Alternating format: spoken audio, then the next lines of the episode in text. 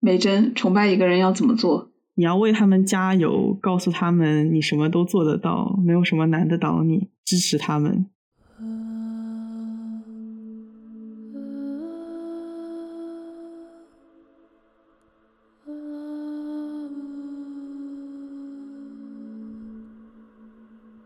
他想要去探索一种具有神性的爱情，而这种爱情呢，它是介于凡人的世俗之爱和神的慈悲之爱中间的一种感情。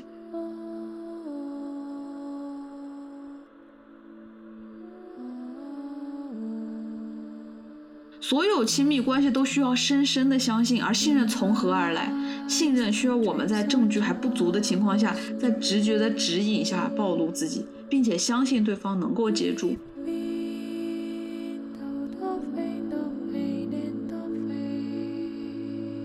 美珍，到了明年三月，真的可以变好吗？美珍的回答是：是的。你怎么会知道？我不知道，但是你相信我就好。是的，你只能去相信。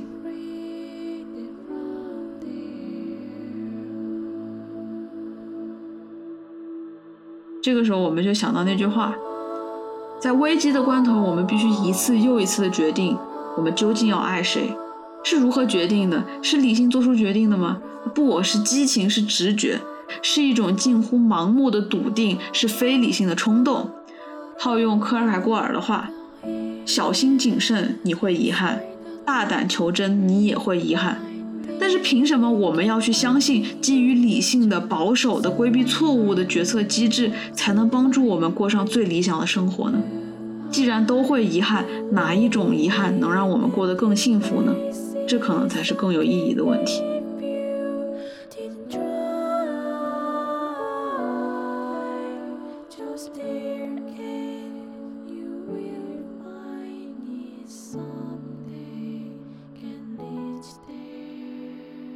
Hello，大家好，欢迎收听啊是猫咪呀。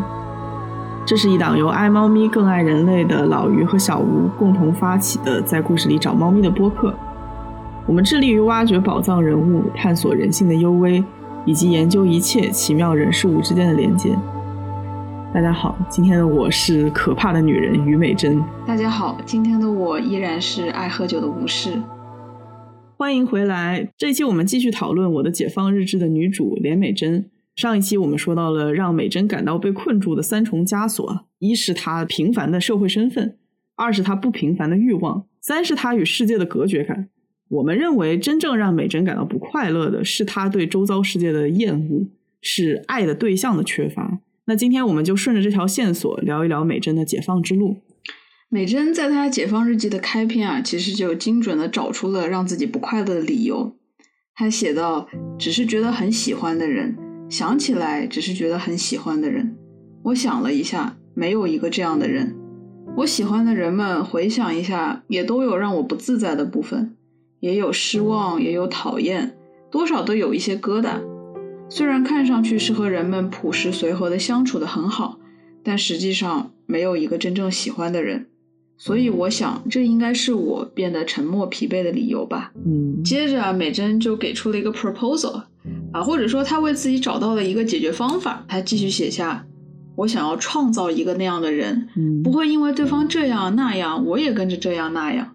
我想要一直喜欢下去，比起没有方向的独自一个人，这样应该更好吧？我就想起来，小吴在上一期说过，美珍总是说一些听起来非常厉害、很有道理，但是你仔细想一想，真的不知道他在说什么的话。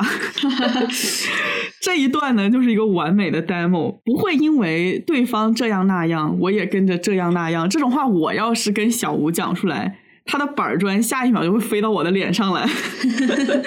林美珍可以乱说话，但于美珍不行啊！不对，于真美不行，于真惨，好吧。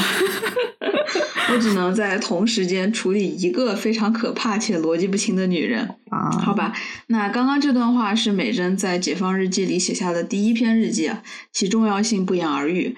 这篇日记的内容呢，其实概括了美珍的整个解放之路。美珍说，她对这个世界的疏离和厌恶让她感到疲倦、孤单，一个人很迷茫，所以她决定呢，以一种非常奇特的方式消除她的孤独感。她要去创造一个爱人，一个值得她去爱的人，一个永远都值得她去爱的人。这个无疑是一种非常玄学的方式啊，听起来也十分的抽象。嗯所以这一期啊，我们就想聊一下《解放日记》的女主连美珍究竟是怎么去行动的，她怎么去贯彻她的目标，而这样的行动又对他的人生造成了怎么样的影响嗯，美珍厌世的尽头是逐渐走向玄学。啊？的确可以这么说，呃，但其实呢，厌世的终点是玄学啊，不是一个非常难理解的概念啊。其实很多人遇到人生的困难，或者是经历了重大的人生灾难后，都会想要去从宗教中寻找一些意义啊。嗯他们会把自己完全托付出去，服从一个更高的意义创造者的指引啊，投入到一个全知、全能、全善的上帝的怀抱中。嗯呃，那这一点呢，我们在 Fleabag 中也有看到，对世界同样困惑的 Fleabag 在忏悔时第一次敞开心扉，对神父说：“啊，请告诉我，我该吃什么、穿什么、说什么话，我该怎么生活？因为到迄今为止，我把我自己的人生过得一团糟，请你来告诉我，我该怎么做吧。”今天 Fleabag 串场任务也完成了。我们这档节目离了 Fleabag 还能活得下去吗？我就很好奇 改名吧，改名吧！啊，是 Fleabag 啊！啊！Fleabag 又来了。众所周知，Fleabag 是我台常驻嘉宾啊，这个身份短时间内应该是不会有所动摇的。真的啊！不过我觉得你说的挺对的。Fleabag 他在第二季的一开始就对他的姐姐 Claire 说：“Happiness is not about what you believe, but who you believe。嗯就是说，幸福并不在于你相信什么，而是在于你相信谁。对，美珍她也是想要去找一些能够让她从世俗生活中、从困住她的平凡当中走出来的力量。她和 Fleabag 也有类似的想法，她要找到那个想要相信的人，而不仅仅是一个抽象的概念。但是美珍啊，她最不寻常的一点就在于，比起让自己投身于一个既有的信仰啊，比起信仰一个全知全能全善的神，嗯美珍她选择自己去打造一个能够支持她、引领她的爱人作为信仰的对象。对，美珍很特别啊，她不像其他人一样找现成的对象，而是自己动手造一个神一般的爱人。嗯啊，前面我们也说过，对于美珍来说，每一个人都有太多问题，每个人都太虚伪，她其实是没有能力持续爱一个人类的。对对，但是美珍她最矛盾的一点也就在于啊，她一方面无法持续的爱一个人类，但是另一方面她真的很需要、很想要去爱一个人。对对，这就得说到她非常具有神性的爱情了。在剧集最开始的时候，美珍她其实是单身，但是呢，又不完全是。嗯因为她脑中幻想出了一个在她低谷时陪伴、鼓励她的这么一个爱人的一个形象、嗯啊，也就是说，她每次自己觉得很孤独、觉得生活快要撑不下去的时候，就幻想这个人在某个地方默默的爱着他、陪伴着他。对，美珍在很早之前就有这个倾向啊，她想要去想象一个值得她爱的人，这个呢就成为了她在平淡生活中的一个精神支柱的一个形象对啊。那在第一集的时候，我们美珍就出现了一个非常匪夷所思的一个情节啊，唐心，对，就是他在加班，然后他在加班的时候呢，这个时候他觉得啊自己被上司骂的也很惨，然后和同事也合不来。那这个时候他怎么去支撑自己度过这一晚上的加班时光呢？他就去了一个咖啡厅，然后他在想象有一个他爱的人正在陪着他工作。这个时候呢，他有一段念白：我只要想象和你一起坐在这里工作，那么就连这样糟糕的事情也会变得美好，这样就能坚持下去。我在演戏，演一个被爱的女人，演一个没有缺点的女人。现在我正在爱着某个人，正得到某个人的支持，所以我试着想象这是一个舒服的姿态。所以说，就是说美珍她她一直就是有这个倾向，就是刚听完的时候觉得哦要落泪了，so 我想想，我是。一个被爱的女人。对，还有一个很有意思的一点呢，就是美珍她每天上下班啊，都会看到地铁那个上面的广告牌上的标语，今天会有好事发生。这句话呢，其实是教堂上的标语，但是在他痛苦啊、迷茫、孤独的时候，他并不是像一个信徒一样虔诚的信仰上帝啊，幻想，哎，此时是上帝陪伴着我、爱着我。他只是想象是另一个人，是另一个爱着他的人，但是他没有明确的说这是一个上帝。也就是说啊，美珍她想要一个爱人，但是她不想要现成的完美，她想要去 DIY。对我管它叫做 self-made 恋人，customize 信仰。咱能不能好好翻译？我们这叫做啊，手工恋人，定制信仰。你这个听起来就很像某橙色网站在卖的东西。这那那看来这个地方缺一个广告位。不是你这里缺什么广告位？你告诉我，是那种过年租男友带回家的那种供应商是吗？你指的是这个吗？还是说是什么定制陪聊伴侣啊？还是在欧洲火爆销售的性爱机器人呢？这个不好吧？没有没有，这格局都小了。我们说的都不是以上的意思。呃，关于这个手工恋人定制信仰的重要性，我们就稍稍卖个关子，放在最后一个环节说。嗯啊，那我们先说一下美珍的行动计划。如果说有一个非常清晰的时刻标志着美珍改变的开始，那一定是她冲到了陌生人巨石面前，说出那句“请崇拜我”。啊，就从这句话开始，他就已经在按照自己日记上的那个目标去采取行动了嘛，就是他要打造一个爱人。他的打造爱人的行动，就是从他对一个陌生人说出“请你崇拜我”那个时候开始的。他有这么客气吗？他有说请你吗？啊，就是崇拜我，好吧，我命令你崇拜我。我们到现在还没有介绍过男主巨子敬啊，也就是我们上一期提到的这个恋爱谈到一半突然玩失踪的酒鬼。嗯，啊，那节目里面我们就随着村里人爱称他为巨士。你确定这是爱称吗？是的，大家都这么叫他。嗯，这个巨士的士呢，就是姓氏的氏，意思就是那个姓巨的人。嗯啊，这个村子里呢，没有人知道他的名字。他在半年前突然出现在美珍家所在的这个村子里面，也没有人知道他的来头。就是这么一个来路不明的男人，每天穿着破衣烂衫。就住在美珍家隔壁，靠着帮美珍的爸爸的工厂干活挣一点酒钱。每天的日常就是干活，干完活之后去超市买两瓶真露烧酒回来自斟自饮，基本上不说话。呃，不是每天买两瓶，是每天去三次，每次买两瓶。哦，去三次这么多了。嗯，是的。所以说他过着早 A、五 A、晚 A 的生活。Triple A。我们上一期说美珍她永远都在吃啊，嗯，那巨石呢？他这个形象就是他每天都在喝，嗯啊，就是说他不仅仅是小酌或者是消遣着喝，而是他不想清醒的那样去喝。嗯，当然啊，这个人物他最讨喜的一点，也就是他并不是一个非常教科书式，就非常 typical 那种酒鬼啊，嗯，他是一个勤劳踏实的酒鬼。就是虽然说他的心理状态是自暴自弃的，但是他干活还是勤快的，没有摆烂。嗯，而且他业务能力出奇的强，木工、焊接、搬运、盖房、修理、种田等等等等，样样精通，啊是苛刻的美珍爸爸很难得的信赖的人。是吧？我们一般看到的酒鬼都是脸红、鼻头红、终日颓废、口齿不清，在家里发烂发臭。但是句式不一样，就他喝酒的时候，你感觉他好冷静、好严肃、好庄重。对，村子里面连氏三姐弟的一个发小啊，评价句式喝酒的姿势很帅气，说他像一座雕塑一样。但是你知道，对于一个酒鬼来说，最痛苦的一点是什么吗？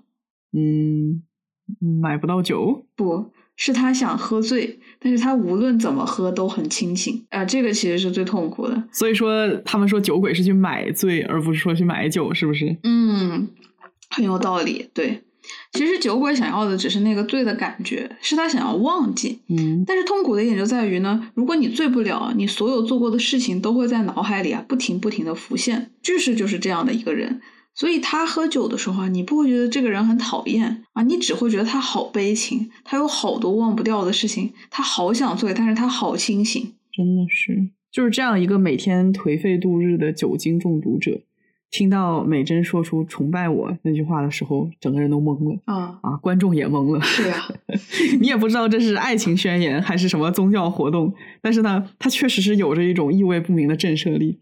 崇拜的英文是 worship 嘛，通常这个词它只会在宗教场合或者是文本当中才会用到。对，我觉得我们震撼的一个主要原因就是，哇，这这这个词它是怎么就突然之间在这个场合出现了，对吧？呃对，所以就是在美珍走之后，还特意查了一下，哎，崇拜它到底是个什么意思？嗯，啊因为对于我等凡人来说，它确实是一个有些遥远的词。对。然后句式的手机词典告诉他，崇拜的意思是尊敬、信仰、崇敬。看完了这个解释呢，其实他也不知道自己到底要去做些什么。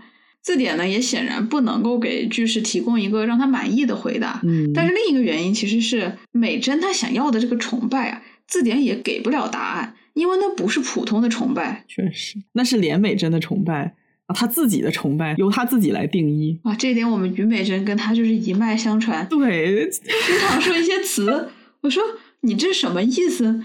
哦，就是我以为的这个意思。我说你以为的这个意思，它就是这个词的意思了吗？我经常会把一些已有的词汇，它有自己固定定义的词汇，当做别的意思来用，所以小吴就很头疼。是的，啊，我相信很多人第一遍看《解放日记》的时候，都会觉得有点奇怪，就是这个连美珍和巨石之间的情感，它到底是什么样的啊？对吧？因为《解放日记》它并不是一个什么。偶像剧那种，它不会有很明显的一个套路，男女主之间他们现在哎，此刻开始恋爱了，此刻开始吵架了，此刻要分手了啊，此刻有一个什么第三者、第四者进来插足了，不会有这种情节的啊。所以说，我觉得所有的观众在看到他们的感情的发展的时候，都会问：哦，他们现在应该是到了是哪一步了？呃，美连美真让他崇拜是在表白吗？还是怎么样？但是其实我觉得他这个是没有一个明显的对应的，对吧？对，就是我们可能会想，哎，他们相互崇拜的时候就是确认关系了吗？当其中一个人停止崇拜的时候，这就意味着分手吗？哎，这到底是什么关系？他不能够这样去理解，他也不能这样去一一对应。对对。啊，所以我觉得剧中的大姐呢，她其实是代表了很多观众去看他们这段关系的一个视角啊。大姐就问美珍，她说：“哎，你和这个巨石到底是什么关系？” 美珍的回答是：“哦，我们就是。”相互崇拜的关系，别来，你在说什么？大姐懵了。其实也不止大姐啊，我所有在剧中，包括观众啊，第一次听到的人都觉得很懵，嗯，觉得嗯挺厉害的，但是完全不知道你在说什么。我觉得美珍和巨石之间的关系啊，的确是非常独特、非常复杂的。嗯，我们之前就讲这部剧的编剧朴海英的上一部作品《我的大叔》，也提到过。人与人之间，它独特的关系就非常的复杂啊！他希望这样子非常深刻的关系是不会被轻易忘记的啊！我的大叔里面的两位男女主的感情啊，它其中包含了深深的羁绊、关心、怜悯、渴望啊，相互的勉励啊，以至于你用什么友情啊、爱情啊、前后辈的关心啊来描述，你都会觉得，哎，这样的词语是不是太单薄？嗯，美珍和巨石之间的关系呢，也是非常的独特。这一次呢，擅长捕捉这种人与人之间细微关系的朴海英编剧啊，他做了一个更加奇妙的尝试，他想要去探索一种具有神性的爱情。嗯，而这种爱情呢，它是介于凡人的世俗之爱和神的慈悲之爱中间的一种感情。这段感情里面呢，也有我们看到的那种啊，比较偏偶像剧让人上头的那种情节。世俗的男女，他们去聊天，他们吵架，他们互相接送上下班，他们一起吃饭喝酒。但是呢，它中间也掺杂着具有神性的崇拜、祈祷、祷告，有美珍啊对巨石的那种像对待罪人一样的救赎，嗯，还有诸如我想要背起三岁的你这样的，在一个平常情况下不会出现的表达。美珍和巨石并不是普通意义上的恋人啊，他们更像是彼此的心理咨询师，彼此的崇拜者，同时呢，也有着救赎者和被救赎者的意味。很直观的，就是我们能够看到巨石的脖子上戴着一个非常醒目的十字架项链，这也就象征着他是一个罪人的身份。对，巨石这个项链啊，是这个剧里面非常醒目的 symbol。每天都是会戴着这个项链。那我们去看的话呢，其实这个项链的链子还是有点粗的，金属的质感能够让人感受到它有一些重量。巨石在戴这个项链的时候呢，其实演员的动作也有一些设计。就初期我们可以看到这个人啊，他其实走路是有轻微的驼背的，头稍稍的前倾。他明明是在夏天啊，身上就穿了一件单衣，但是步子呢拖泥带水，不轻盈。就好像这个脖子上的十字架项链把他身体给压弯了一样。事实上呢，巨石确实是背负着一些罪的人呢。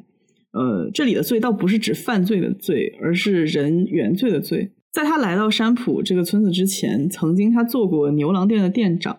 还带领过一帮类似黑社会的混混到处讨债，然后曾经跟他一起生活过的前女友患有抑郁症，去世之后跟美珍提到过，说前女友在自己说过某句带有刺激性的话之后自杀了。嗯嗯，这个在剧中没有说居士前女友患有抑郁症是否跟他有直接的关联，但是前女友的死肯定是和他有间接关联的。对，其实我想纠正一下，就是也没有说有刺激性的话。他只是说啊，你应该去看心理医生，你应该去经历那个谈话了，你感觉自己要坠入悬崖三分之一的瞬间，然后你就会发现，其实人生还是很美好的啊，没有必要让自己去陷于那个抑郁的沼泽里。就是我觉得不好去评价，是因为你在嗯听者听来它是带有刺激性的，你知道吧？就是你你说出来的时候，你不觉得它对对对是有刺激性？很多话都是这个样子。啊，但是我觉得其实他们俩这个关系中间不一定是最后一句话，而是他们在一起的时候，句式他原来的那个状态能不能够去帮助他的前女友去更好的去面对抑郁这个情况。我觉得他是没有做好一个男朋友应该做的嗯责任的，但这一点其实在剧里面没有明说，但是呃确实可以得出嗯结论，就是他和前女友的死一定是有间接的关联的。那嗯巨士的前女友呢，也是他们那个牛郎店里面的黑社会团体的另一个头目的妹妹呀。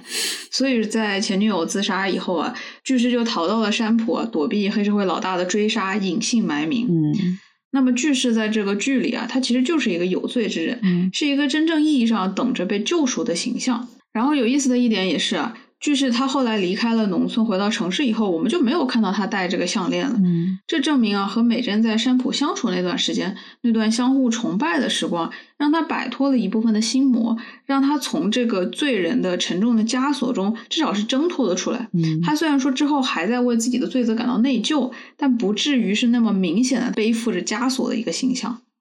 除了巨式的十字架之外，剧里面还有很多具有宗教隐喻的场景。呃，就比如说巨石和美珍第一次见面，美珍回头的那一幕，穿着斗篷，特别的像圣母玛利亚。嗯，她也不只是只有穿着斗篷的时候像圣母玛利亚，美珍她在说一些很神圣的话的时候，她背后总是带着圣光的。啊，是，对，然后还有美珍在雷雨交加的夜晚拯救坐在棚子里面无助的巨石，嗯以及巨石放满烧酒瓶子的屋子里面闪着那个有点诡异的绿光。啊，不可否认的就是宗教，它是我的解放日记里非常浓郁的一个元素。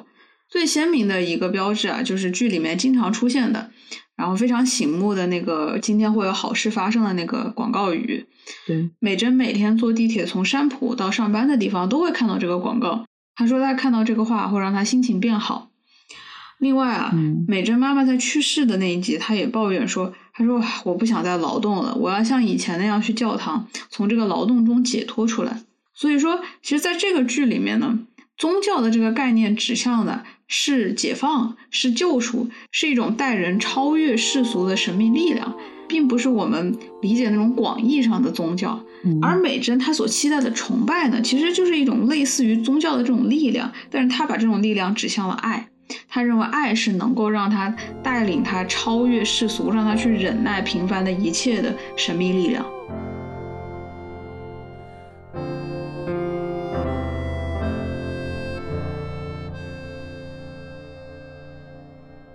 前面我们讲到了美珍和巨士之间介于人类之爱和人神之爱的特殊关系，这种特殊关系是靠着互相崇拜来滋养的。那么接下来我们就来聊一下什么是美珍的崇拜。美珍说，感到痛苦的原因是内心从来没有被填满，嗯而她想到的解决方法呢，是让别人来崇拜她。填满啊和崇拜是本剧中一对非常关键啊，也反复出现的意象。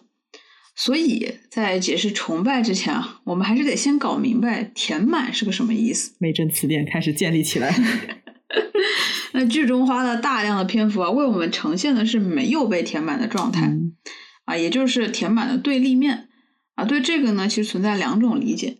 第一种呢，就是不足或者说不满足，嗯它指的是人的需求没有得到满足，可能是最基本的需求，也有可能是更高等的需求。嗯那第二种呢，是空虚、虚无、无意义感啊，生命没有前进的动力。这两种呢，都是没有被填满的状态。对对，所以美珍的填满也对应着两层含义啊。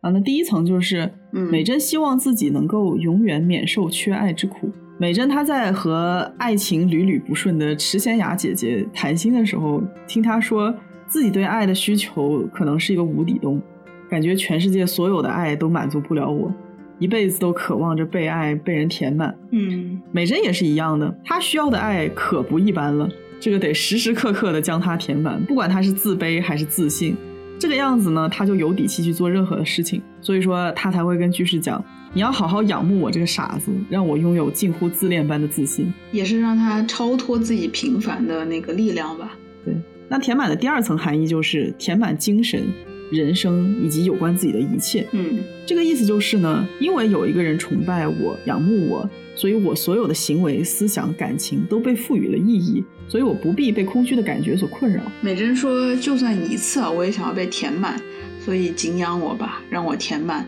爱情不行，要敬仰。爱情为什么不行啊？我们想一下，这个世界上其实很多人感觉到空虚，感觉到匮乏，那他们都是用什么来填满自己呢？嗯，有些人选择了食物，有些人选择了性，有些人选择了权利，有些人选择了爱情。”有些人选择了培养孩子，有些人选择了学术，嗯，啊，这些东西都可能会在第一层啊，或者是第二层上填满了一个人，但是很难在双重意义上填满一个人，更不能填满我们美珍啊。那接下来我们就说一下，哎，为什么崇拜和敬仰啊是填满美珍的关键？呃，老于，你觉得什么是崇拜？最土的理解应该就是超越普通爱情的迷恋和仰慕。这种理解其实是我感觉有点点病态的。不管你做什么，我都觉得你特别棒，我都无脑支持你，有点像追星 啊。对，反正就是姐姐说的都对，姐姐真棒，姐姐我永远爱你，姐姐永远爱你，姐姐做什么都是对的。啊，我我我看有很多博主是这么理解美珍渴望的崇拜的，他们觉得。这个女孩她太自卑了，嗯，她总是被忽略，她好平凡，她总是在人群中做那个最不显眼的人，嗯，但其实她也想要去有自己的声音，她也想要去得到重视，所以说呢，她想要的爱情是一种超越爱情的一种盲目，这当然是有一部分是正确的，嗯，但是呢，我认为这样的理解呢还是有点太浅了，对你不能说它不对，但是。没有没有很到点。对这种超越了普通爱情的一种盲目追求，它固然是有所指吧，但是我觉得并没有道出崇拜的内核。我很认可刚才老于说的，啊，这段关系在美珍的这个构想里是带着一些神性的，嗯，他也想要把这段关系往那个方向去培养。所以说这里的崇拜啊，应该是一种带有着宗教仪式感的行为。那在我看来呢，拥有宗教仪式感的崇拜啊，至少需要有几个特征吧。那首先呢，就是聆听，崇拜者应当全身心的关注、聆听被崇拜者，就像一个信徒他在聆听神的旨意、上帝的教诲一样。而在剧中的体现，就是在开始崇拜美珍之后，巨士每天都陪美珍通勤啊，然后散步的时候听他讲一些有的没的的琐事和想法。嗯，美珍在他面前什么都不必忌讳，句式也不一定会回答，只是很认真的去听。一开始句式就是基本上不回答吧，啊，我们看到的是美珍腹泻式的输出，对，发泄式的输出，他每天就是一直讲一直讲今天发生了什么，做了什么事情啊，周围的人好烦，以及他那些没有人听得懂，但是听起来很厉害的意味不明的话，然后句式就在旁边一直听着，保持沉默。那其实这样的一个被聆听的机会啊，对于美珍来说是非常宝贵的。嗯，因为他已经习惯渺小的啊，做那个听话、隐忍、一言不发的人。对，明明他心里住着一个很可怕的女人啊，这个女人甚至对动物的尸体很感兴趣。你看她有多可怕？我觉得崇拜前后美珍的语言表达对比非常的鲜明。前两集除了内心独白，几乎就没有台词。后来有了句式的倾听，他的嘴几乎就没有停下来过。这是什么了不起的买家秀？崇拜前，崇拜后，崇拜前，崇拜后，真的。对，这点捕捉的挺好的。美珍她前两集的表达基本上都是大段的独白，是没有听众的，没有观众的。那这也就反映了美珍她那种非常孤独的、没有人聆听的处境。嗯，那遇见了巨石之后，特别是和他开始崇拜的时候，他的话就越来越多。他一开始也是自己去讲大段大段独白，但这个时候他的独白有了观众，所以已经不是一个人的独白。那至少是有一个听众，后面呢，他们也会开始那种对话。那在有了对话之后呢，你就完全可以确认他不是一个孤独的个体，他是有一个交流的对象的。所以说，从美珍的这种谈话方式，确实能够看到崇拜对他的改变。嗯，然后这个地方我还想要提到另一个点，就是我们一直认为表达和被表达是一种主动和被动的关系，但其实也不一定是这个样子。那韩炳哲在《他者的消失》里面啊，就提到过一个观点。他认为听者先于表达，他认为啊不一定表达者才是那个主动的一方，聆听者是被动的一方。嗯，事实上可能关系是正好相反的。他在书里这样写道：倾听并非被动的行为，它的突出之处在于一种独特的主动性。我首先必须对他者表示欢迎，也就是说肯定他者的他性，然后我将听觉赠予他。倾听是一个赠予，一种给予，一份礼物。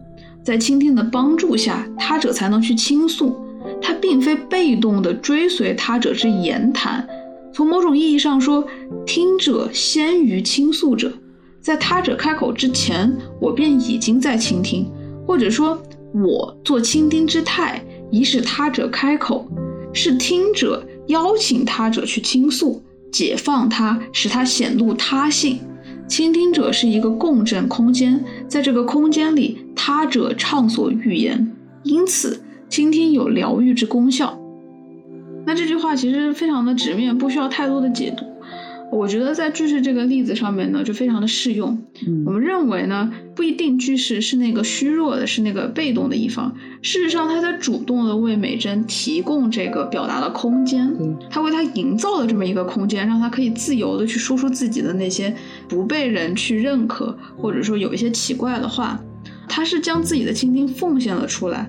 那在这个时候，你以为他是听不？他在行动，他在表达着他的崇拜。嗯，有道理。其实，在生活当中，我们也会把心里话说给那些我们相处下来觉得有耐心的、有共情能力的人去听。对，同时。你会主动避开那些让我们觉得听不进去话的人。对对对，就相当于我在真正开始表达之前，已经对听者做出了一个判断，或者是在听者和你沟通之前，他已经对你做出了一个判断，他要不要把自己的听觉给你？嗯，就我们生活中都会有那种情况嘛，就是哎，这个人讲话其实也不是很感兴趣，于是这个时候就非常的敷衍。那么在你敷衍的时候，其实你就说明了，哦不，我不想把我的听觉给你。我觉得你的这个交流对于我来说是不重要的。那这个时候呢，你感觉到是他者没有在开口，但其实是因为我没有把我的这个听觉给你，所以你无法开口，对吧？对，当然也有些人他就没有听觉。对，也有一些人没有听觉，这个就是非常的可怕的，他们应该去反思一下，就是很可怕。我就记得我之前经历一些感情上的问题，我就跟我朋友说，我朋友说 就。嗯，虽然不知道你在伤心什么，但是我给你买点东西，你开心一下吧。我 be like，他就 be like，我没有听觉，好吧？这这里是给你买的一些东西，你拿走，拿走，拿走。是是是，你高兴就行了，但是我没有听觉，不好意思。对，这个这个得反思一下了，这证明他的生活中没有那些神圣的瞬间。对啊，因为对于一个信徒来说，他最重要的一步就是要把自己的听觉献给上帝，对吧？他每天要张开自己的耳朵去聆听上帝的教诲。啊，因为他知道上帝呢，他全知全善全能，他会听见每一位祷告者的发言，并且提供最好的帮助。同时呢，他也会将自己的耳朵张开，这样子，当上帝给出他的帮助、给出他的神谕的时候，他能够接收到。所以在正常的人际关系中啊，我们也会把聆听自己内心的权利啊，给予到那些有能力理解我们并且关心我们的人。在我们的世界里，他们就像是一个小小的神，啊，他们有能力去帮助我们，也有关心我们的意愿。所以说，其实强调的一点就是，无论是表达还是聆听，它都是一种主动的，而非被动的行为。嗯嗯。啊，那刚刚说的是崇拜当中听觉的部分，那下一个我想强调的就是视觉，当然也不完全是视觉啊。其实我想说的是那种看破或者是看透的感觉。对于一个信徒来说，他们在上帝面前是完全的被看透的。因为上帝他全知，他知道你是谁，他知道你上辈子是什么，他知道你以后的人生会是什么样子，他已经全部都知道了。所以，一个信徒对待上帝的时候，他应该是毫无保留的，因为他知道他在上帝的眼里没有什么可以隐瞒的，所有该知道的、不该知道的，上帝全都知道。美珍也说过，巨先生是透明的嘛，说他没有壳。嗯，啊，我对这个的理解就是，巨是他没有任何的武装。他是什么样子就展示给你什么样子，也不忌讳让别人看到自己很糟糕的一面。你每天在那里瘫着喝酒，对，嗯，意思就是说他不会去武装，不会去伪装，也不会打肿脸充胖子。啊，就包括他们后面在一起了之后，其实剧是他依然是有很多比较狼狈的地方的，但是他并没有在美珍面前去隐藏自己他的那种无助，他的那种孤独，他的那种就是人生一团糟糕的样子，他就是摊平给那个人看，他不会因为哦我好像有一点点喜欢这个女人，所以我需要赶紧去做出一些行动，表达出来我现在已经焕然一新了，他不会做这样的事情，开始孔雀开屏。他也是一个欲望都写在脸上的人，就巨石他不开心，他不会假装开心，他自己是个酒鬼，他也不会躲起来偷偷喝酒，他不会以自己糟糕的地方维持，啊狼狈了就不会假装自己过得很好。嗯嗯。一个人透明、绝对的坦诚，也就意味着这段关系当中他没有虚假的成分存在嘛。嗯他给你的反馈，那就是最真实的情感；对，他对你的喜欢，那就是真的。他不会为了利用你而谄媚。如果他看不惯你某些点，那也是真的，也不会因为你是他的恋人，所以就对你有所隐瞒。是的，我觉得跟这样的人交往是一种完全信任的感觉，因为他很透明，你也不需要用那些虚招子把自己武装起来，你就跟他一样透明就好了。对对对，就是不需要像在相亲社交那种场合里面，努力给对方营造一种好的印象，而做出一些不太是自己的行为。嗯，哪怕你自己的生活是一地鸡毛，你只要像对方一样，把自己最真实的一面展示出来就可以了，这样就能够得到解放嘛。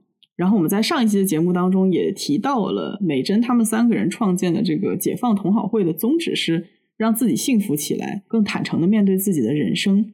然后他的三项原则是：第一，不假装幸福；第二，不假装不幸；第三，在心里面要诚实的面对自己。以及它的一条附加规则是不给予建议，不给予安慰。啊，那这些方面句式都做得非常的好。嗯，那崇拜的第三个特征啊，是完全的托付和交付。一个虔诚的信徒，他会把自己的身心完全托付给上帝，他们允许神在自己身上做任何的事情，绝不会忤逆神的意志，嗯因为他们相信啊，自己是绝对不会有能力比神更能够主导自己的人生，更能够明白自己该怎么做。嗯在《解放日记》里面，美珍有一句话特别能体现这个思想。她说啊，我想托起三岁的巨士啊，也就是那个孩子般的巨士。嗯而巨士他给了一句回应，他说：“如果我能活到九十岁，那现在就是我的三岁。”我觉得这一幕特别的感人啊，就是这个男人对他说：“没有关系，你你托起我吧，你就把我当成那个三岁的孩子一样托起我，我从此把生命的重量托付给你，我把我的人生托付给你。”嗯啊，我觉得应该没有人能比老于更能理解这样一种，就你老大个儿了还想把自己当成一个孩子打包托付出去的体会，是吧？像我这种对人还有信任的人很宝贵，你就你就偷着乐吧。啊，其实我想说的就是啊，在一个每个人都很自私啊，都想着自保，都想着为自己的人生拥有全权的掌握感的这么一个时代，你能够选择把自己托付给另一个人，其实是一件很了不起的事情。我觉得这种托付发生在当代就非常的震撼，嗯因为过去的话，比如说父母的年代，人们通过婚姻把自己的一生托付给另外一个人，其实更像是一种程序吧。嗯，你爱或者不爱，相信或者不相信，你最后总得找一个伴儿。对，但是现在就不一样了，现在我们可以在独自掌控自己的人生和将自己托付给另一个人之间做出选择，而前者往往更容易操作，是的，因为它处在我们的安全区内。所以说，能够做出将自己托付出去的决定，其实是克服了很多很多的不安全感，所以是很令人感到震撼的。起码对我来说是这样。对对对，以及我觉得另一层很震撼的点，还要在于你自己是真心相信你把自己托付给这个人，而对方是盼望着你好的，嗯是会在你无助的时候也不离开的。嗯啊，是会像期盼着自己的人生一帆风顺一样，也期盼着你的人生一路顺遂嗯啊！这种信任不是一般的关系可以达到的。对啊，现在这个社会，相信自己比相信别人要轻松太多了。对，而且我之前也遇到那种就是情侣在一起了嘛，经常会有那种说辞，就是啊，我希望你过得好，但是不希望你过得比我好，对吧？嗯，托付是什么意思呢？就是你自己相信对方就会像期待自己的好一样期待你的好，他嗯不会有一个比较的成分，他不会觉得啊我要过得比你好，不会。嗯，那你把它托付给他了，你们就是一体了。是的，是的。但是我们也想说啊，就是托付不代表啊，从此我的人生就躺平了。嗯，我觉得托付和你自己有自己的主体性，这个并不矛盾，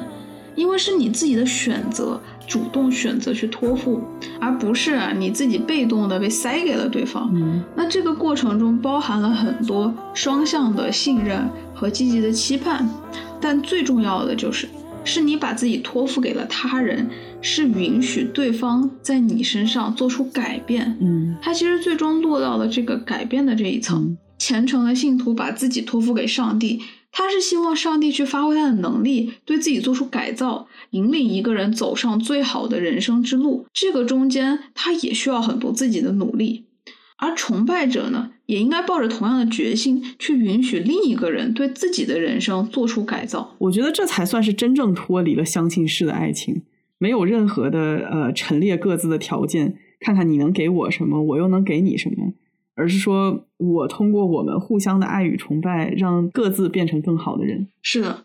我觉得这个变成更好的人中的变，就是非常重要的一点。嗯，而这种关系呢，它其实是还是基于一个非常极致的去暴露自己的脆弱，并且超越常人的信任的关系。嗯，因为没有那种信任的话，你是很难去接受另一个人让你做出改变的。是的，是的。For the first time I met you, remember there was the sun and moon where we have stayed. It was still in silence, but I've got the feeling on my own. And though it's just a lie. 我们刚刚讲了什么是崇拜和崇拜为什么是填满一个人的关键。听起来相互崇拜的关系的确是一种超越世俗爱情的精神解药。但是这样的关系的建立却非常非常的艰难。当然了，决定去崇拜一个人啊，去真心的崇拜一个人，那可不像决定我今天中午吃什么那么简单啊。虽然对于我来说，决定今天午饭吃什么也不是那么的简单，啊，但是一定是要艰难很多很多倍的。他也不是和我答应要不要和某个人谈恋爱那样可以轻易的去悔改啊。是，我觉得崇拜一个人，他其中涉及到的决心不亚于决定和谁结婚、要不要生小孩这样的重大人生决策。那在剧中，美珍和巨式的互相崇拜也并不是从美珍一句“你崇拜我吧”。就开始顺利进行了，那个样子的话，他就太戏剧化、太中二了，对吧？嗯嗯。从美珍说出这句话开始，到两个人发自内心的决定崇拜对方，花了整整两集的时间啊！这个中间两个人都发生了很多激烈的心理挣扎。但是最后啊，真正促成两个人之间崇拜的，并不是我们一起理性思考、商量一下，哎，崇拜你了有什么好处啊？然后我们有 make a plan 啊，明年三月份了，我们都会怎么样？它并不是像我们去公司还有一个什么今年的年终计划是什么样子的？我们这个崇拜 一个月后、三个月后、半年后、一年后要获得什么样的成果？是的，没有没有。最终呢，是让他们去决定商务崇拜的，其实就是一次信仰的飞跃。如果美珍对陌生人巨石说出那句“请你崇拜我”，是他改变的开始。那么巨石的那次信仰的跳跃，就是巨石的改变的开始，嗯，而也是从那一刻标志了巨石认真的开始了他对美珍的崇拜。对，当时的情景设定啊，是巨石和美珍一起在家里面干农活，然后美珍的帽子被一股妖风吹到了小河沟的对岸。根据我非常不标准的目测，这个小河沟呢，它起码有个十米远，而且中间它是没水的哦，就是相当于你不小心掉下去，你可能就是摔断腿这样的，摔残了。嗯，然后 现在我要强调一下，跳远的世界纪录是八点九五米啊，所以说就很明显，这个小河沟是一个人类无法跳过的距离。开始严顶了哦。对。然后呃，一起干农活的其他人都嫌路远，不想要绕道过桥去取。嗯，这个时候呢，巨士突然间行动，他走到农田后的小山丘，助跑一阵之后，飞越了河沟，捡起了美珍的帽子，然后又以同样的姿态跳了回来。你别说这一段呢，就已经是非常不可思议了。但是当你告诉我跳远的世界纪录是八点九五米的时候，我觉得它就更加的不可思议了。对，我就是故意的嘛，你还在故意告诉你说这不是人类能跳过的地方。就是在这一刻，其实是一种神迹，对对吧？对，是的。然后当晚呢，美珍问巨石，他说：“哎，你决定着试着崇拜了吗？”然后巨石的回答是：“哦，我今天白天已经试过了。”嗯。然后美珍当时想法说：“啊，白天试过了。”哎，其实他指的就是啊，他今天早上的那一跃，也就是白天那一跃，是他的第一次尝试。嗯，估计挺多人也都没看懂哈，觉得巨石这样中二的行为主要是在耍帅，可能当时的反应都是哈，这这这咋就崇拜了呢？啊，对啊，我跟小吴看到这一幕的时候也觉得很震撼，就是在哇，但是他具体和崇拜有什么关系？实际上一开始也是没有想明白。啊，其实这个这一月啊，它是一个非常有标志性的 symbol。嗯，在宗教哲学上有一个非常经典的意象，叫做 the leap of faith，信仰之跃。它也是出自丹麦神学家、哲学家科尔凯郭尔。我在这个地方简短的介绍一下，科尔凯郭尔他认为人生的存在有三个阶段：感性、伦理和宗教。每一个阶段之间都存在着无法逾越的鸿沟。第一阶段就是感性阶段 （aesthetic），或者有别的翻译是审美阶段。那在这个阶段中，人生活的主要原则是追求感官上的享受，无论是吃喝、品鉴红酒，还是性爱啊，还是观赏艺术，这都可以给人带来感官上的愉悦。那在这个审美的阶段呢，人要做的就是追求最大程度的快乐啊，你也可以说它是一种享乐主义。嗯，但是这个阶段是不稳定的，因为人们呢会不断的去追求下一场的欢愉，永远无法得到满足，永远处在焦虑之中。而如果一个人啊，他时常能够感觉到自己内心的不安，却又无法停止对感官享受的追求啊，他就会逐渐陷入深深的空虚和绝望之中。那这就要说到啊，人生的第二个阶段，就是伦理阶段。当一个人对于绝对的审美生活感到厌倦、无聊后，内心深处绝望的呐喊啊，就会促使他去过更有意义的生活。这个时候，个人必须义无反顾地做出一个决定。以道德原则引领自己的生活，这也就是伦理阶段。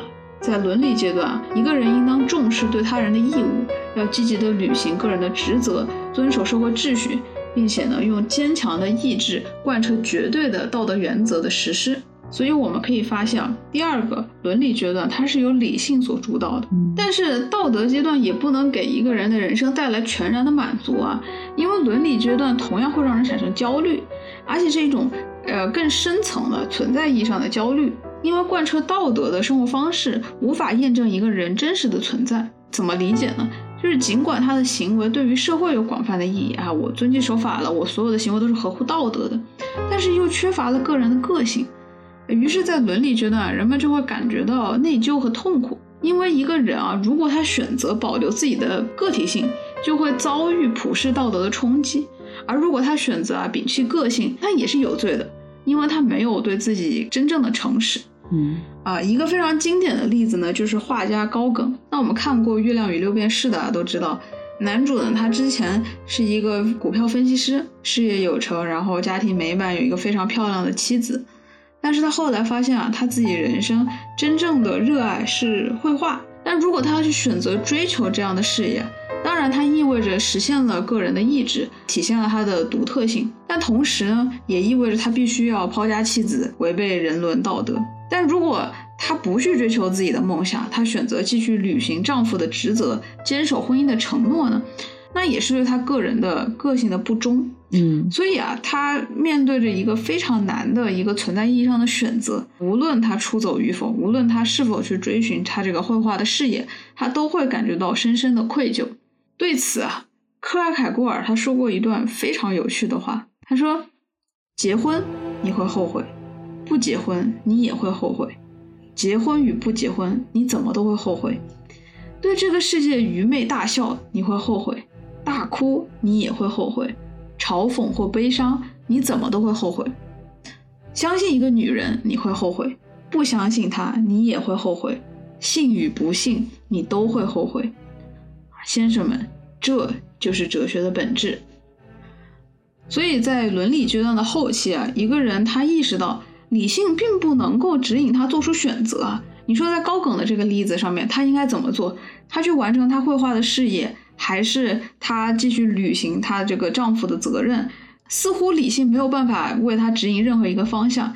你无论怎么做，它既是道德的，也是不道德的。嗯，所以在履行个人的义务和遵守道德的律令中做出取舍，这中间存在着无法缓解的矛盾啊！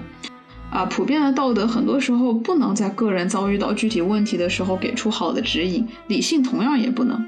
那克拉凯郭尔强调的就是，人们会在追求一种绝对普遍的道德中丢掉自己的独特性。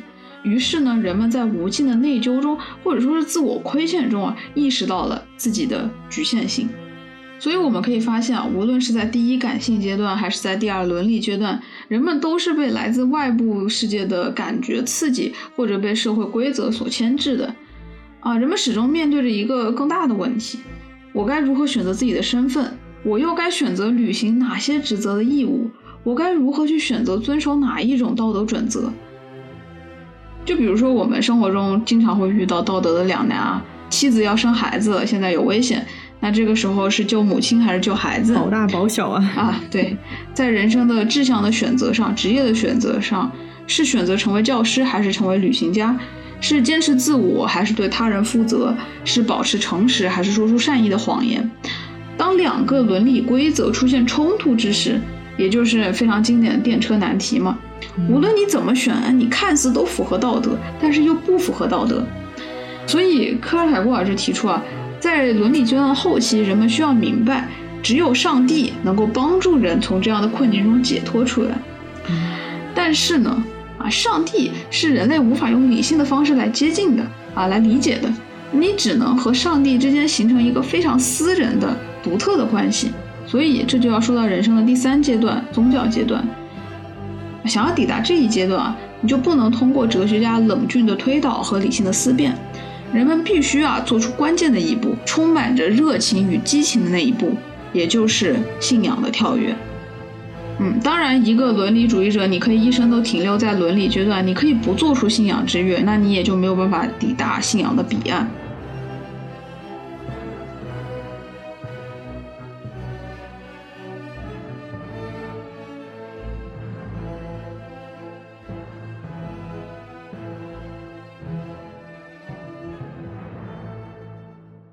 科尔凯郭尔在《恐惧与战栗》中介绍了圣经中亚伯拉罕的故事。亚伯拉罕和妻子晚来得子，也是唯一的爱子以撒。亚伯拉罕非常喜欢这个独子，把他视为自己人生希望、乐趣、爱的来源。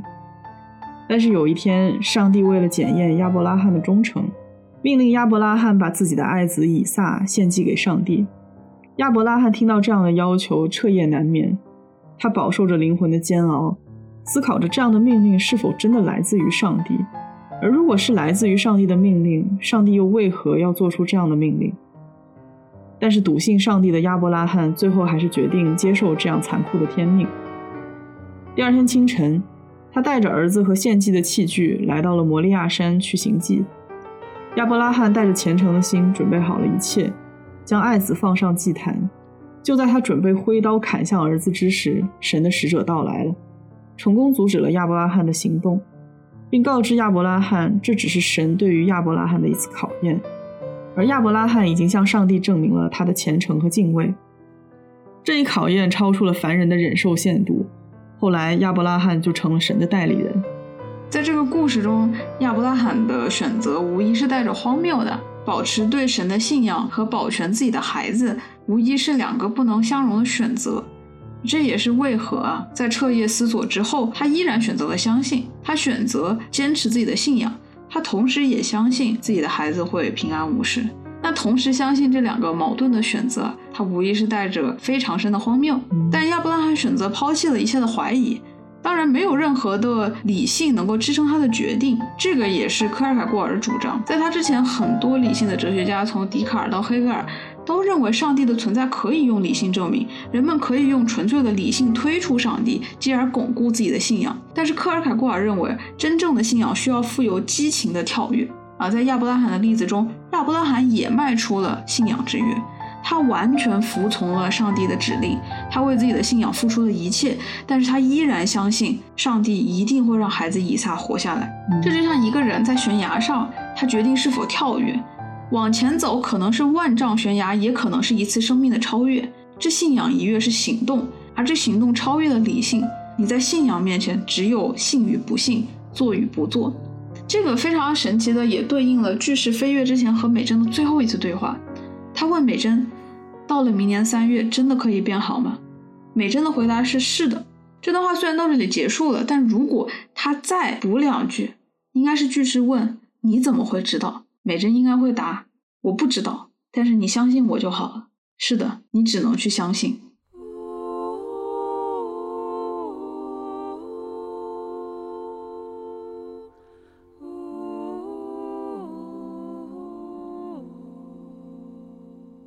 我们前面介绍了崇拜的概念，也说了要获得信仰就要去做一次超越理性的信仰之跃。